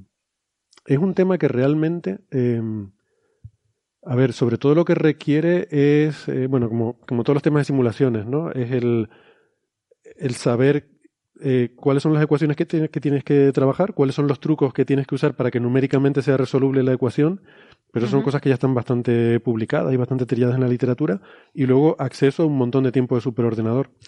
Mm, no sería complicado el crear un grupo dedicado a, a hacer esos trabajos, ¿no? A día de hoy. Lo que pasa es que requiere eso, un montón de, de recursos computacionales. Em, pero bueno, que a día de hoy el problema sobre todo es que mm, el Sol es muy grande y tendrías que hacer tu simulación con, primero, píxeles muy pequeñitos y además un paso temporal súper pequeñito, porque los procesos de interacción entre el plasma y el campo magnético ocurren en escalas que son súper pequeñas. Tienes que resolver escalas temporales muy, muy pequeñas. Eh, entonces no tenemos ni de lejos capacidad para mm, simular una cosa muy grande con las escalas espaciales y temporales tan pequeñas que se necesitan. Entonces tienes que meter aproximaciones muy bestias para poderlo simular. Y cuando haces aproximaciones tan bestias, pues pierdes el realismo de- del Sí. asunto, ¿no? Así Mm. que ese es el ese es el tema del asunto. Yo creo que se pueden hacer simulaciones muy simplificadas que te dan una idea general de eh, conceptual eh, de por dónde van los tiros, pero para hacer una cosa realista a nivel de predicciones mm, estamos muy lejos de eso. ¿Y esos modelos sencillitos son, suelen ser caóticos o no suelen ser modelos caóticos? Suelen ser caóticos. Lo que es más o menos predecible es la, la estadística final de, de lo que te sale, ¿no? Pues si hay una, una frecuencia dominante, etcétera. Pero la aparición de manchas y estas cosas, sí, se vuelve, se vuelve caótica rápidamente porque es todo muy no lineal. Fíjate que son ecuaciones, son, al fin y al cabo, es, es magneto-hidrodinámica. O sea, son ecuaciones como las de la hidrodinámica, pero con campo magnético incluido, ¿no? Sí, que si planteas modelos muy, muy sencillitos, tipo el modelo de Lorentz, pues el modelo de Lorentz es el ejemplo clásico de caos en el efecto mariposa, etcétera. Mm. Aquí en magnetodinámica puedes sacar un modelo de Lorentz con un par de ecuaciones más de la parte eh, magnética y, y, tienes básicamente caos, ¿no? Entonces, hace completamente impredecible este tipo de cosas, ¿no? Mm.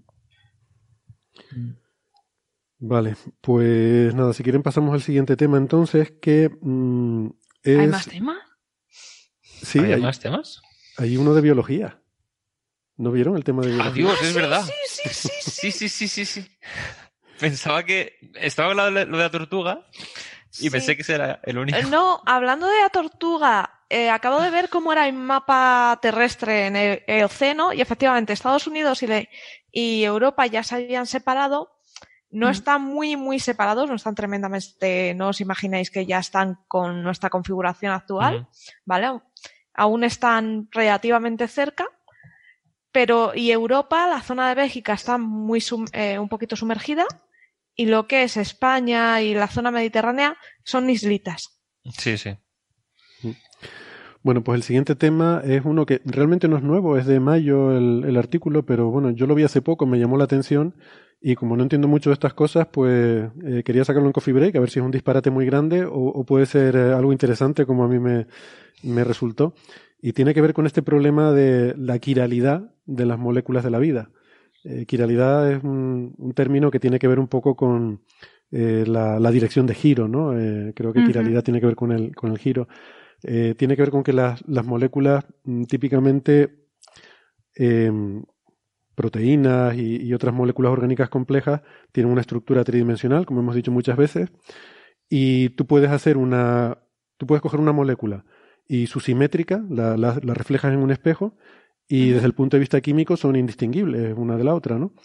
Pero tienen una estructura mm, que no es la misma. O sea, en un caso eh, pues puedes tener una quiralidad que se dice dextrógira, en otro caso es levógira, o sea, a derechas o a izquierdas, según cómo esté plegada, por ejemplo, esa proteína. Y mm, la cuestión es que, por alguna razón, eh, la vida en la Tierra mm, presenta lo que se llama una homoquiralidad, es decir, que tienen todas la misma quiralidad. Por ejemplo, el, el ADN y el ARN en toda la vida de la Tierra tiene quiralidad a derecha, es dextrógira. ¿Vale? Podría haber sido de la otra forma, podría funcionar mm, perfectamente igual al revés. Entonces, uno de los grandes misterios de la biología es por qué toda la vida en la Tierra tiene esa quiralidad eh, a derechas, ¿no? Eh, y si eso es una característica universal o es que en la Tierra fue así, porque podría ser que los primeros microorganismos que al final de los que descendemos todos, pues resulta que había a lo mejor de los dos tipos, pero eh, uno se acabó imponiendo a los demás, pues hemos heredado todos esa quiralidad de, de ese microorganismo, ¿no? Po- podría ser una posibilidad. Y entonces en otro planeta, pues yo qué sé, eh, la gente que hizo Oumuamua, pues a lo mejor tendrían ADN con una quiralidad a la izquierda, no sé. Eh, esa es una, una idea. Eh, sin embargo, hay un artículo que salió publicado en el Astrophysical Journal, en un- una letter, eh, por dos astrofísicos, una postdoc joven que se llama eh, Noemí eh, Globus, que, mm, que trabaja en temas de altas energías. Eh, por cierto, Héctor, estuvo trabajando en temas de chorros de energía en agujeros negros. Ah, mira, claro, sí. antes de, de estas cosas. Y eh, ahora creo que trabaja en el Instituto Flatirons en Nueva York, eh, pero estuvo en la Universidad de Stanford. Eh, y el segundo autor del artículo es Roger Blanford, que es un, superpope, es, eh, es un investigador británico, pero que trabaja en, Stanford. y es uno de estos que está en la Wikipedia, tiene un, efecto a su nombre, el efecto Blanford no sé quién, de cosas de agujeros negros. Y bueno, pues resulta que, por cierto, este hombre fue estudiante de Martin Rees, fue estudiante Ah, de doctorado de, de Sir Martin Rees. Y bueno, a- por lo visto a Noemí se le ocurrió la idea, como ella trabaja en cosas de altas energías y rayos cósmicos y tal, se le ocurrió una idea interesante, que es que cuando los rayos cósmicos eh, chocan con la atmósfera de la Tierra, ¿no? Son protones, sobre todo, partículas alfa que chocan con las partículas de la alta atmósfera, eh, pues ahí se producen una cascada de partículas, entre ellas se producen piones, que luego rápidamente se desintegran, decaen espontáneamente a toda una serie de otras partículas. ¿Por qué digo esto de los piones? Porque eh, la física en general eh, tiene esta simetría que, le- que- que funciona igual si tú le das la vuelta a un espejo, ¿no? Eh, esta simetría de, de paridad que tiene casi toda la física, salvo la interacción débil que no es completamente simétrica en, en cuanto a paridad. Mm, hay una eh, hay una pequeña un pequeño desequilibrio entre procesos con eh, digamos, una paridad dextrógira y una levógira, ¿no?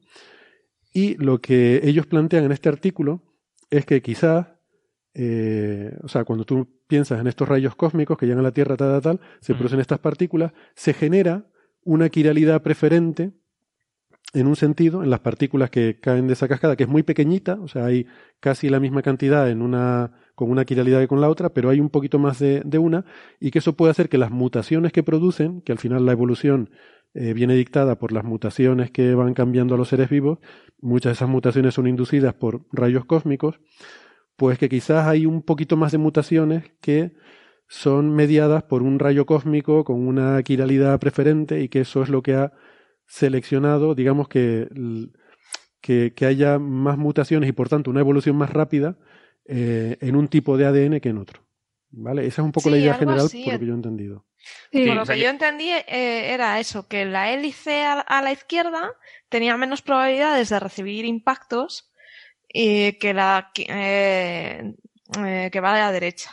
Entonces, de recibirlo no, sino de eh, verse afectada por el... Eso es, bueno, de verse de- afectada. De arrancarle Entonces, un electrón. Claro, entonces por ese hecho, la, la de derechas iba a ser siempre eh, más, iba a mutar con más facilidad y la de izquierdas iba a ser más tradicional, no se iba, iba a permanecer más tiempo debido a que iba a, me- a recibir menos, menos cambios.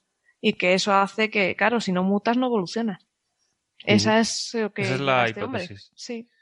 Sí, de hecho hacen un experimento numérico para, para demostrar eso, ¿no? O sea, ponen... eh, básicamente lo que ven es que cuando, cuando bombardeas estas partículas con quiralidad a la derecha, con, partic- sí, bueno, con partículas eh, con quiralidad a la derecha, digamos que les arrancas un electrón más fácilmente que si, se la, que si chocan partículas con quiralidad a la izquierda. Sí, esto era por temas Pero- del spin, ¿no? Pero sí, pero la, mm, digamos que el sobre, ¿cómo se diría? El des- desequilibrio es muy, muy, peque- muy pequeñito. O sea, es realmente lo que dicen es que, o sea, que, que está ahí, pero que es una cosa muy, muy pequeñita, ¿no? Sí, decían que para tener ese efecto habría- necesitarías tanta radiación Sí. que al final Sí. las estructuras celulares te las cargas. Posiblemente. Pero, o sea, esto yo quería añadir que no es. El artículo que estábamos mirando empieza diciendo, ah, es como si se les hubiera ocurrido por primera vez la conexión esta con el cosmos para explicar la realidad de las moléculas de la vida. Pero esto no es una idea nueva. O sea, sabemos que en muchos procesos de física de partículas Hmm.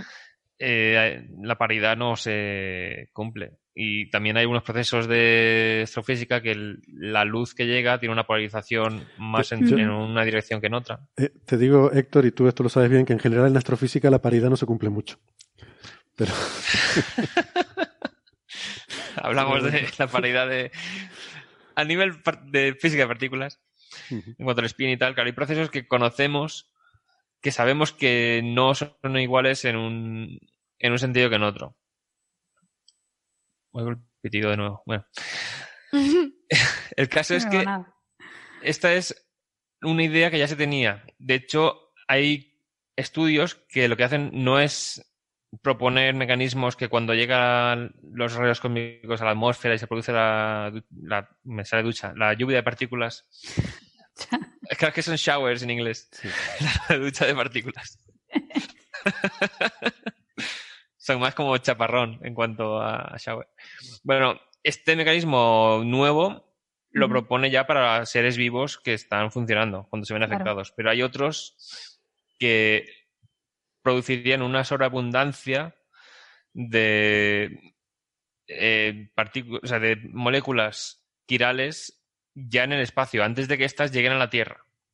Porque los aminoácidos, no solo las cadenas de ADN y ARN, los aminoácidos también tienen quiralidad. Hmm. Apuesta.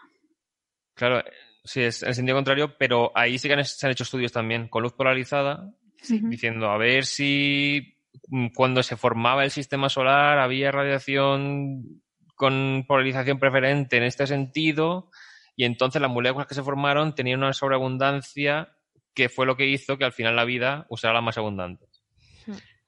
Pero también dice lo mismo, que es también los mecanismos propuestos, la sobreabundancia es tan baja que tendrían que haber destruido prácticamente todas las moléculas que hay de ese tipo hasta dejar una diferencia de como el 20% o así que se, que se observa en asteroides y cometas. Hmm.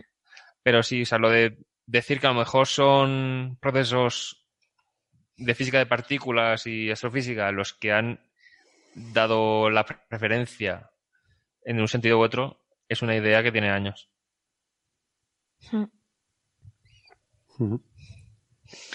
Francis, ¿quieres que- comentar algo sobre...? Ay, perdona. Sara. Ah, no, no, que yo me lo leí y pensé, os lo juro, que era de cachondeo. Así es. Lo que- ah, no, no, no. ¿Por sí, lo, lo comentáis. El, el tema de la interacción débil, la, la violación de la paridad en la interacción débil es debida fundamentalmente a que los bosones W, los, el equivalente al fotón, ¿no? la partícula, digamos, que propaga la interacción débil, es una partícula de enorme masa. Entonces, eh, eh, la interacción débil es una interacción que solo ve las componentes izquierdas de las partículas. No sabemos por qué, eh, pero partículas como el electrón tienen dos componentes, hay electrones derechos y electrones izquierdos, ¿no? Eh, eso con todas las partículas, con todos los fermiones, ¿no? Los quarks pasa lo mismo. Pues la interacción débil solo ve las componentes izquierdas, no ve las componentes derechas. De las partículas, de las antipartículas ve las otras, las derechas. Entonces, no sabemos por qué, pero es parte de lo que, de lo que eh, predice el modelo estándar, ¿no? Ese es un fenómeno que se observó con la violación de la paridad, eh, en unas desintegraciones de cobalto, en unos experimentos muy sencillitos, y, y que fue clave para la construcción del modelo estándar, ¿no?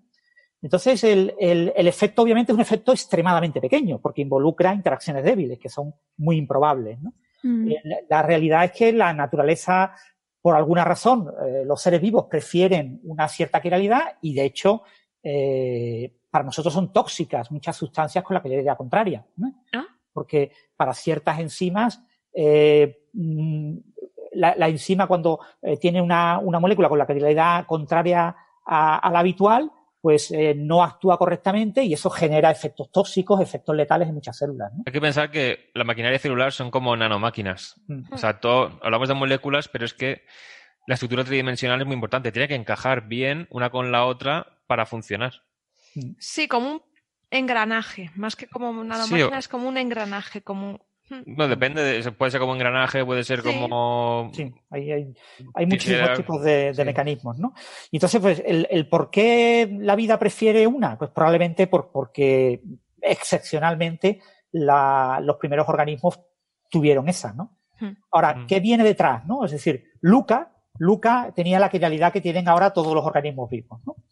Claro. Eh, entonces, antes de Luca, en esa época prebiótica, probablemente surgieron varias veces en la vida de manera independiente, quizás surgieron con quiralidades distintas o no, eso no lo sabemos, y si eh, surgieron con diferentes quiral- quiralidad- quiralidades, eh, la que ha sobrevivido, la que mejor se ha adaptado al entorno, eh, pues Ha ha, sido ha esa. sido una de esas decisiones, ¿no?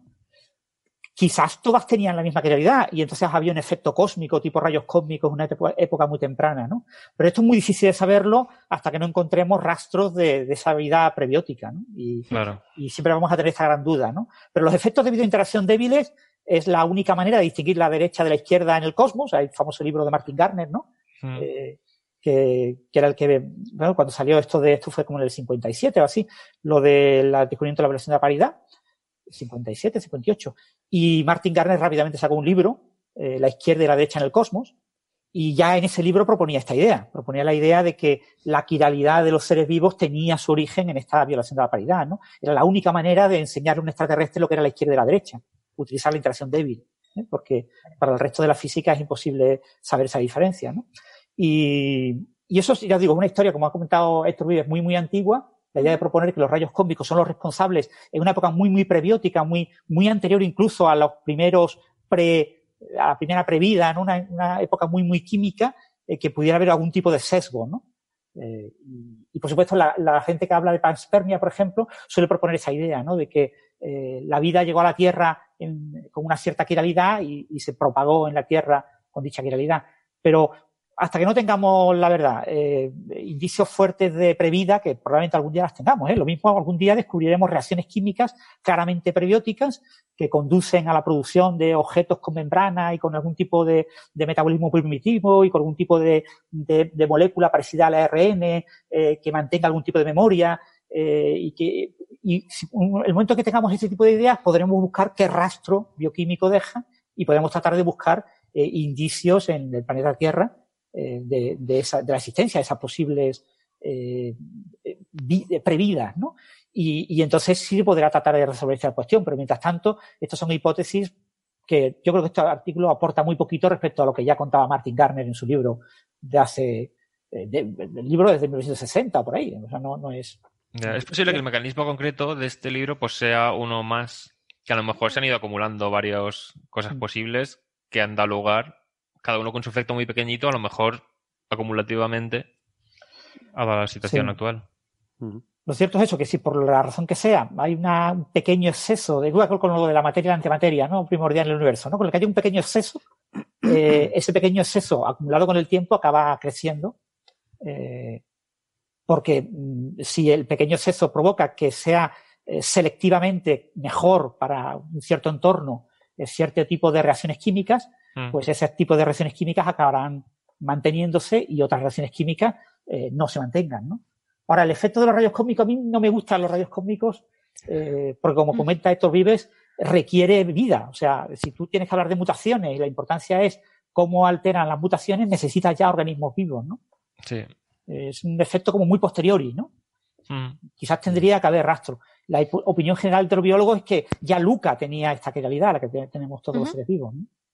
Y está el tema de las moléculas en esteroides, que de aminoácidos ya vemos una preferencia por un por una quiralidad, o sea, por un sentido que por el otro. Es como, o sea, hay gente que va más por decir, no, es que esto ya venía en las moléculas así, con esta preferencia a la Tierra. No sabemos todavía cuál es la razón. Esa típica expresión, yo ya me lo encontré así. Aquí si hubiera estado Alberto, lo hubiera, hubiera, comentado el tema de que a las moléculas, o sea, la quiralidad que corresponde a las moléculas que observamos en ser vivos, hmm. le ponen en el apodo de live, o sea, LIV, y la otra, pues la versión espejo, le dan la vuelta y es evil, como evil. maligno. Sí. Entonces, eh, la versión espejo es la versión maligna, como en las historietas de ciencia ficción de, sí. de Star Trek y similares. Sí, Eso se ve muy bien claro en inglés, pero en español no se claro, ve claro. claro. Las moléculas ahí con perilla. Sí, con Alberto estuve hablando ayer sobre este artículo. Con perilla y cuernecitos. Eh, y me dijo que no, que él era muy escéptico con, con todo esto, que no, no, le acababa de convencer mucho, porque además luego está el tema de que diferentes moléculas tienen una quiralidad diferente, ¿no? O sea que hmm. claro, además el mecanismo, es, el mecanismo este solo afectaría a la selección natural del ADN y ARN. Exacto, uh -huh. sí. Hmm. Suponemos sí, que a lo mejor solamente el ARN, porque si se supone que vino primero. Sí, todo ese tipo de cosas todavía no las sabemos muy claramente, mm. pero sí, el, al ser una molécula más inestable y, y, más reactiva, a priori tuvo que venir primero. Bueno, pues nada, si les parece, si no hay nada más sobre esto, vamos con un par de preguntitas y con esto mm. ya le ponemos la cita. Aquí comienza señales, señales, señales de los oyentes. De los oyentes, de los oyentes.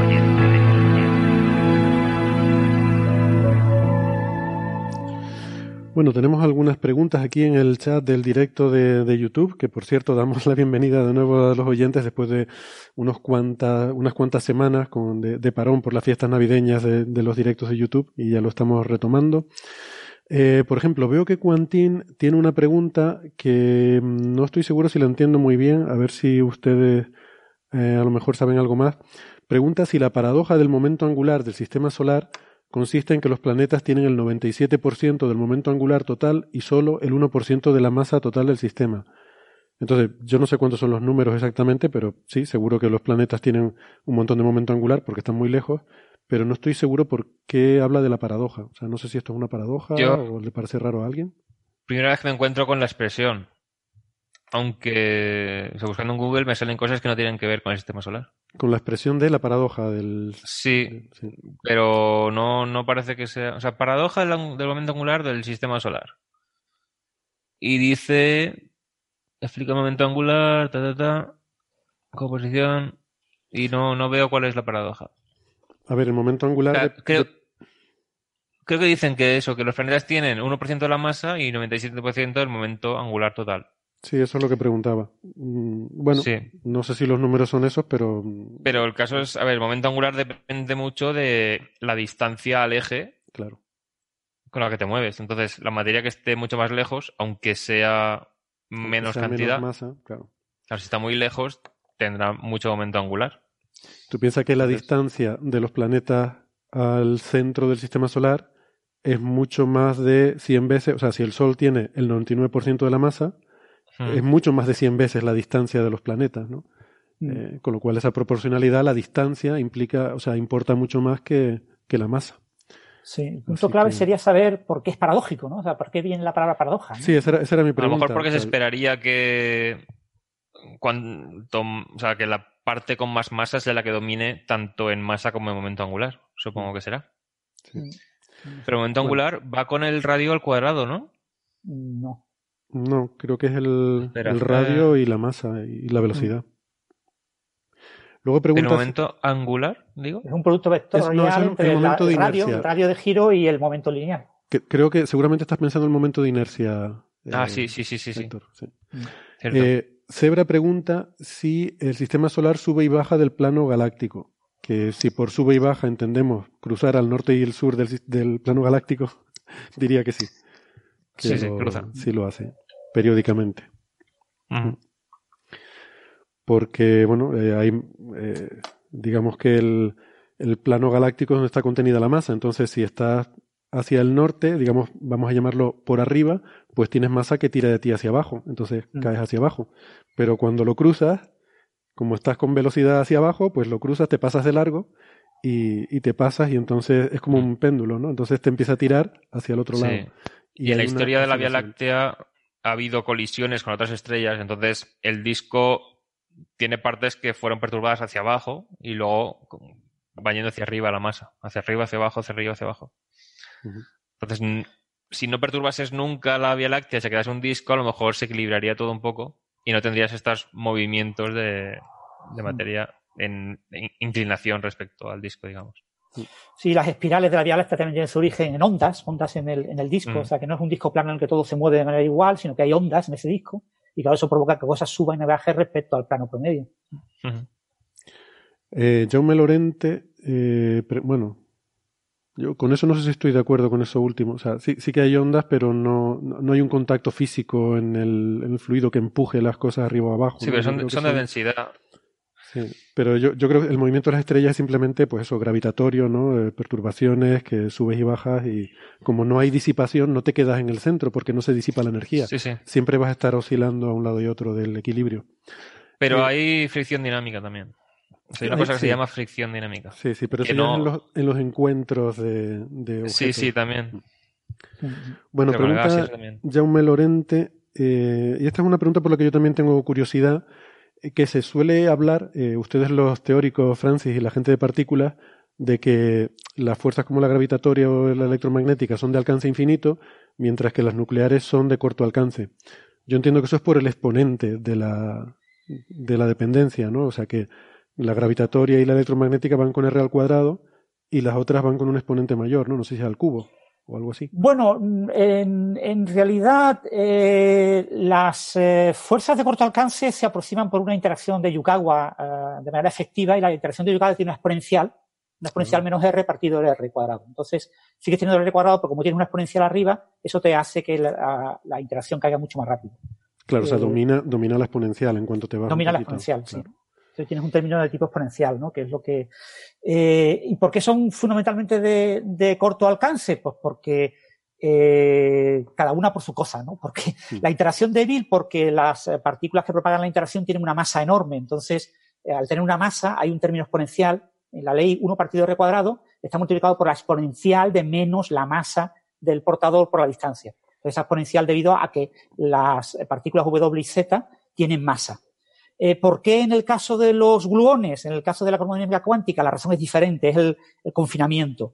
Los eh, gluones tienen una energía promedio enorme comparada con la masa de los quarks, con lo que de manera virtual están generando eh, cantidad de, de quarks y entonces eh, nun- nunca puede existir un gluón aislado como partícula libre, sino que siempre está rodeado de una enorme nube, está como apantallado por una enorme nube, de, partículas y eso eh, colapsa, eso tiene una escala, un tamaño típico, una distancia típica, la distancia típica de confinamiento, y eso marca una distancia muy corta. ¿no? Entonces, eh, en el caso de la cromodinámica cuántica, las fuerzas de corto alcance por eh, el confinamiento, por, por el, eh, el hecho de que la, la interacción de manera efectiva es muy fuerte y tiene el signo contrario, no, no es una interacción eh, no a pantalla, sino que anti-a-pantalla.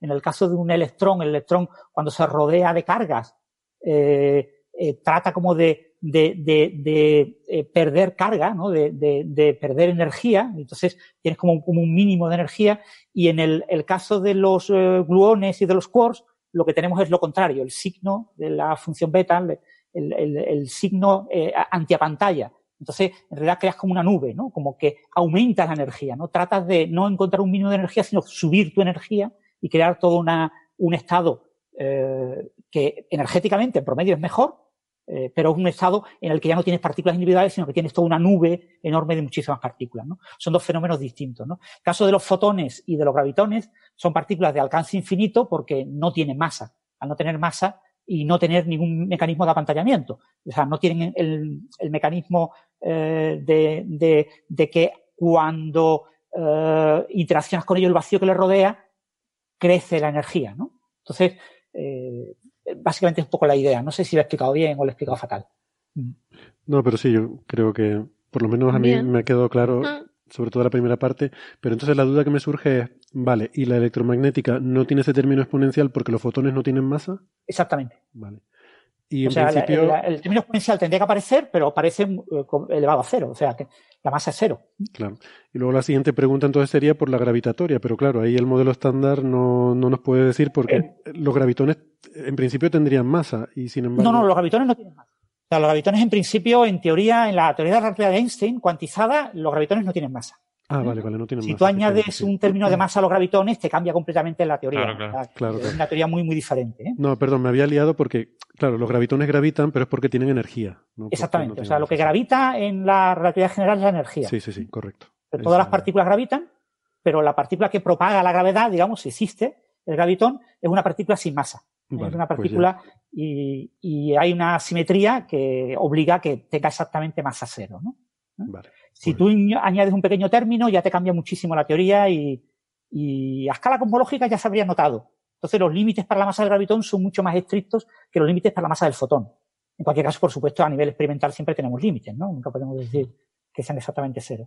Ujú, Es que la diferencia entre masa cero y masa muy pequeña es enorme. ujú. Vale. Cambia por completo todo. Ya, pero pu- puedes poner una escala, o sea, tú puedes coger la escala del cosmos y, y tomar esa escala para estimar la, la masa tanto del gravitón como del fotón y te salen masas extremadamente pequeñas. O sea, los límites cosmológicos para la masa del fotón y del gravitón, no recuerdo las cifras, pero son 10 a la menos 30 o unas cosas absolutamente eh, inconcebibles, unas cosas pequeñísimas. Claro, pero mm, volviendo a la pregunta, eso implicaría, si hubiera una masa distinta de cero del gravitón, que la gravedad no caería como el cuadrado de la distancia, sino de alguna otra forma más compleja. Habría una exponencial por ahí en algún sitio. Entiendo. Claro, pero si esa exponencial es muy pequeña, si la masa es muy pequeña, eh, tú no puedes ver- puede que no veas ese Sí. efecto en el tamaño actual del cosmos. Claro, claro. Eh, tendría que un- ser a un- escala muy grande. claro, un, un- una- un horizonte de- del universo mucho más grande para observar el efecto, ¿no? Eso, eso te impone un límite, eso te, te impone un límite. Vale. Eh, lo que sí es cierto es que el- en teoría de cuerdas, etcétera, eh, el hecho de que existan dimensiones extra del espacio-tiempo eh, provoca que la gravedad se vaya por esas dimensiones del espacio-tiempo, lo que equivale de manera efectiva a en cuatro dimensiones a una pequeña masa muy, muy pequeña. Vale. Pero son muy pequeñas, ya digo, los números son tan ridículos que es como si fuera cero, no, no es relevante, no es medible. Y si quieren, eh, la última, que ya llevamos mucho rato, Sí. eh, podríamos... Eh, antes, antes de volver a la última, es que me Sí. he quedado yo rayada con lo del sistema solar, que yo imagino que esta persona que lo preguntaba se refiere a que eh, es una paradoja si tú tienes en cuenta la masa de la, del disco, ¿no? Que genera el sistema solar, la nube primordial, digamos, y el sistema solar hoy en día. Pero claro, el Sol podría ser que en su momento tuviera la mayor parte de momento angular por su masa, pero el Sol se ha ido frenando muchísimo, eso se sabe. La verdad. El viento solar hace que el Sol pierda mucho momento angular. Entonces, igual eso acumulado con el tiempo hace que hoy en día el Sol, digamos, tenga menos momento angular que el que tendría si no hubiera tenido ese mecanismo de frenado magnético, ¿no? Digo yo. Mm. No, no creo que influya tanto, porque eh, fíjate que seguramente la rotación solar se debe parecer a la rotación actual del núcleo, porque ahí no el frenado magnético solo opera en la parte exterior, que es donde penetra el campo magnético, y el núcleo rota tres veces más rápido. O sea que el momento angular original del Sol sería a lo mejor el triple, eh, mientras que el número que se daba aquí era que, ¿cómo era Héctor? Que el 90 y pico por El ciento. 1%. O sea que era, el Sol contenía el 1% Sí, del como- momento angular. sí. Vale. No, el 3. Pero de momento angular total. Es que no sé. No lo sé, yo tendría que mirarlo, la verdad, por curiosidad también. Yo lo que he visto pone eso, pone que ¿qué explica la transferencia de momento angular del Sol a los planetas? Y dice que el a ver. Dice que en el origen del sistema solar el- el Sol también produjo muchas, o sea, eyecciones mucho más intensas de masa coronal y que esto es lo que hubiera transferido el momento. Es que creo que está escrito, no sé si en francés, traducido automáticamente al inglés y lo estoy traduciendo al castellano leyendo. Uh, Claro, claro. Vaya lío. Claro, entonces dice lo que había dicho Marian, lo de la lo del viento solar y eyecciones al principio, que lo habrían frenado, pero no sé. Ujú. Pero bueno, yo insisto, o sea, no, no me parece tampoco raro que el momento angular esté en los planetas porque son los que están más lejos del, eje de rotación. O sea, que no tiene por Sí, qué sobre ser todo porque extraño. tenemos los planetas más grandes más lejos.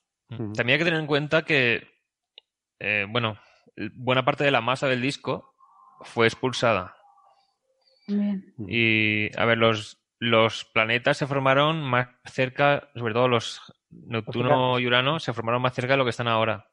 y luego fueron hacia atrás. Claro, entraron en resonancia, se fueron alejando y luego buena parte del gas que quedó cuando el sol ya se encendió fue arrastrado por el viento solar. Entonces, a lo mejor eso era mucha más masa que la que tienen ahora los planetas y contribuye a este tema, no sé.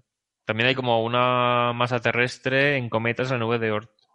Eso fueron expulsados por, lo, por Júpiter y... Bueno, en cualquier caso, no sé cuál es la respuesta concreta, pero en cualquier caso estás comparando una, un sistema que ha evolucionado durante muchísimo tiempo. Exactamente. Entonces, Entonces, ahora ha habido transferencia de momento angular por todos en sitios. su historia. Vale. Eh, pregunta Cristina Hernández García si el predecir los ciclos solares por la variación de los campos magnéticos en los polos geográficos del mismo, eh, ¿cómo quedó? ¿No se proponía un método que predecía normal o mayor actividad? Eh, esto, sí, esto de fijarse en los polos, eh, el campo magnético en los polos, es algo mm, que, que se viene haciendo. Algunos grupos, entre esos parámetros que decíamos que usan para intentar ver qué es lo que mm, correla con la intensidad del ciclo, eh, pues hay gente que se fija en, en qué pasa con el campo en los polos. Eh, es interesante porque el, el campo, cuando emergen las manchas en el Sol, ese campo magnético, emergen en una banda cerca del ecuador, ¿vale? Pero luego ese campo magnético, después de emerger, va siendo deshilachado y, se, y, y va siendo transportado hacia los polos por las corrientes de circulación globales del Sol. ¿Sabes? Hay un, igual que la Tierra tiene unas corrientes de circulación, también pasa lo mismo en el, en el- en el Sol, y van arrastrando esos residuos magnéticos de forma que lo van acumulando en los polos. Y esto es un poco contraintuitivo porque cuando vemos el diagrama mariposa, este famoso, Sí. vemos que a lo largo del ciclo parece como si el campo magnético se fuera acercando al ecuador. Pero eso, eh, lo, lo que pasa es que las manchas nuevas que van saliendo, cada puntito en ese diagrama es una mancha que aparece y desaparece. Y lo que vamos viendo es que la- las que van apareciendo cada vez aparecen más cerca del ecuador. Por eso parece en el diagrama que se va moviendo hacia el ecuador, pero no es un movimiento real. Es que van apareciendo las nuevas que aparecen más eh, hacia el ecuador, ¿no? Pero yo, luego, yo lo dije al revés en un programa debido a esto. ¿Cómo? En un programa anterior, que dije lo de que iban hacia el Ecuador por el, porque estaba mirando el diagrama mariposa. Vale. Sí, es que, bueno, si lo miras desde ese porque- punto de vista, claro, Sí, sí. emergen cada vez más cerca del ecuador. Pero luego, después de emerger, ese campo magnético que queda cuando las manchas se disuelven es transportado hacia los polos. Entonces, a medida que el ciclo, eh, digamos que va haciendo cosas opuestas, a medida que se va el diagrama mariposa yendo las manchas hacia el ecuador, en el polo se va acumulando eh, ese campo magnético, ¿no? Y mm, entonces lo, lo que solemos mirar es las manchas, pero el polo, o sea, el campo magnético que se acumula en los polos es como estadísticamente más... eh, eh, o sea, las manchas son eventos individuales. Mm, Vale, una mancha puede aparecer o no aparecer. Puede aparecer una grande o puede aparecer tres. Mientras que ese campo en los polos es como más mm, difuso y menos sensible a eventos individuales.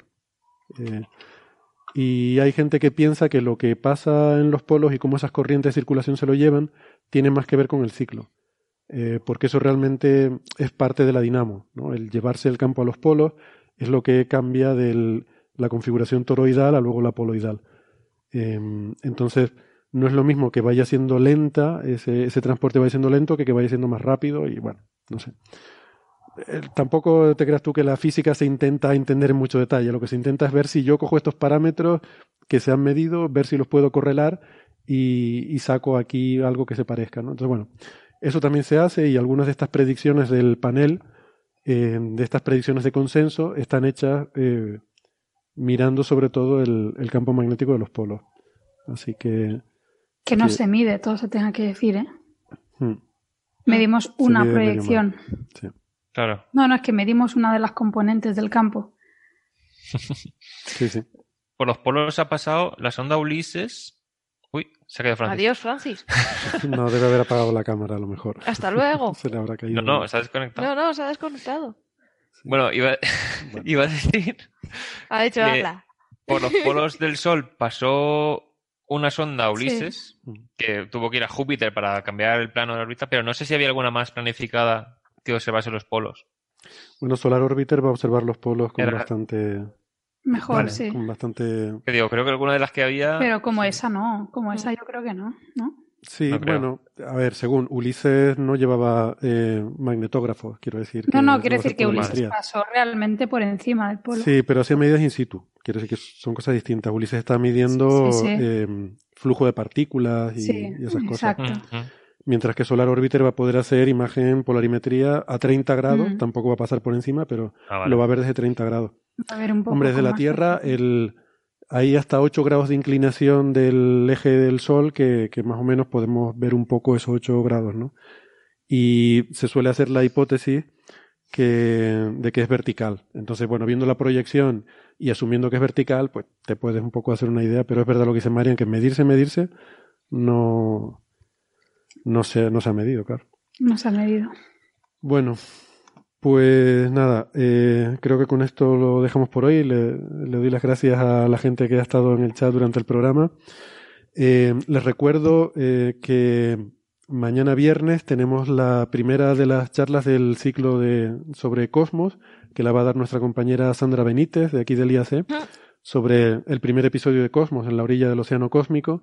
Y la idea de estas charlas es que eh, pues va a hacer un pequeño repaso de lo que se contaba en ese episodio y luego pues eh, explicar cómo se ha avanzado en estos 40 años desde que se emitió Cosmos, ¿no? En, en cada episodio pues se va viendo cómo se... Eso, un resumen de lo que se contó y, y qué es lo que ha cambiado eh, en estos 40 años. Así que la charla será virtual porque, claro, estamos en la situación que estamos, entonces no va a haber público presencial, pero se va a emitir en directo, les invitamos a que participen. Eh, el enlace, bueno, lo pondremos en redes sociales y, y espero eh, verles por allí. Es a las 7 hora canaria, 8 España peninsular y el resto de horarios, pues bueno, lo pueden mirar en YouTube, te pone el tiempo que falta para la charla, así que eh, yo creo que va a ser muy interesante. Sandra es una, una excelente divulgadora y seguro que la charla va a ser apasionante. Y con esto, pues nada, les dejamos. Eh, gracias Marian, Francis, Héctor y Sara. Nos vemos la próxima semana. Un besazo. Hasta luego. Hasta luego.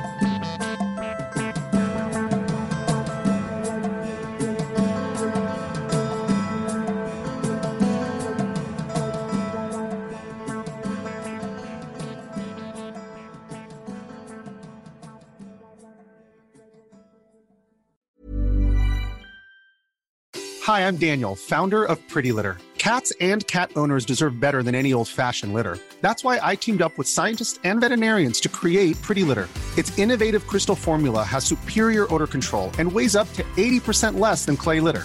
Pretty Litter even monitors health by changing colors to help detect early signs of potential illness. It's the world's smartest kitty litter. Go to prettylitter.com and use code ACAST for 20% off your first order and a free cat toy. Terms and conditions apply. See site for details.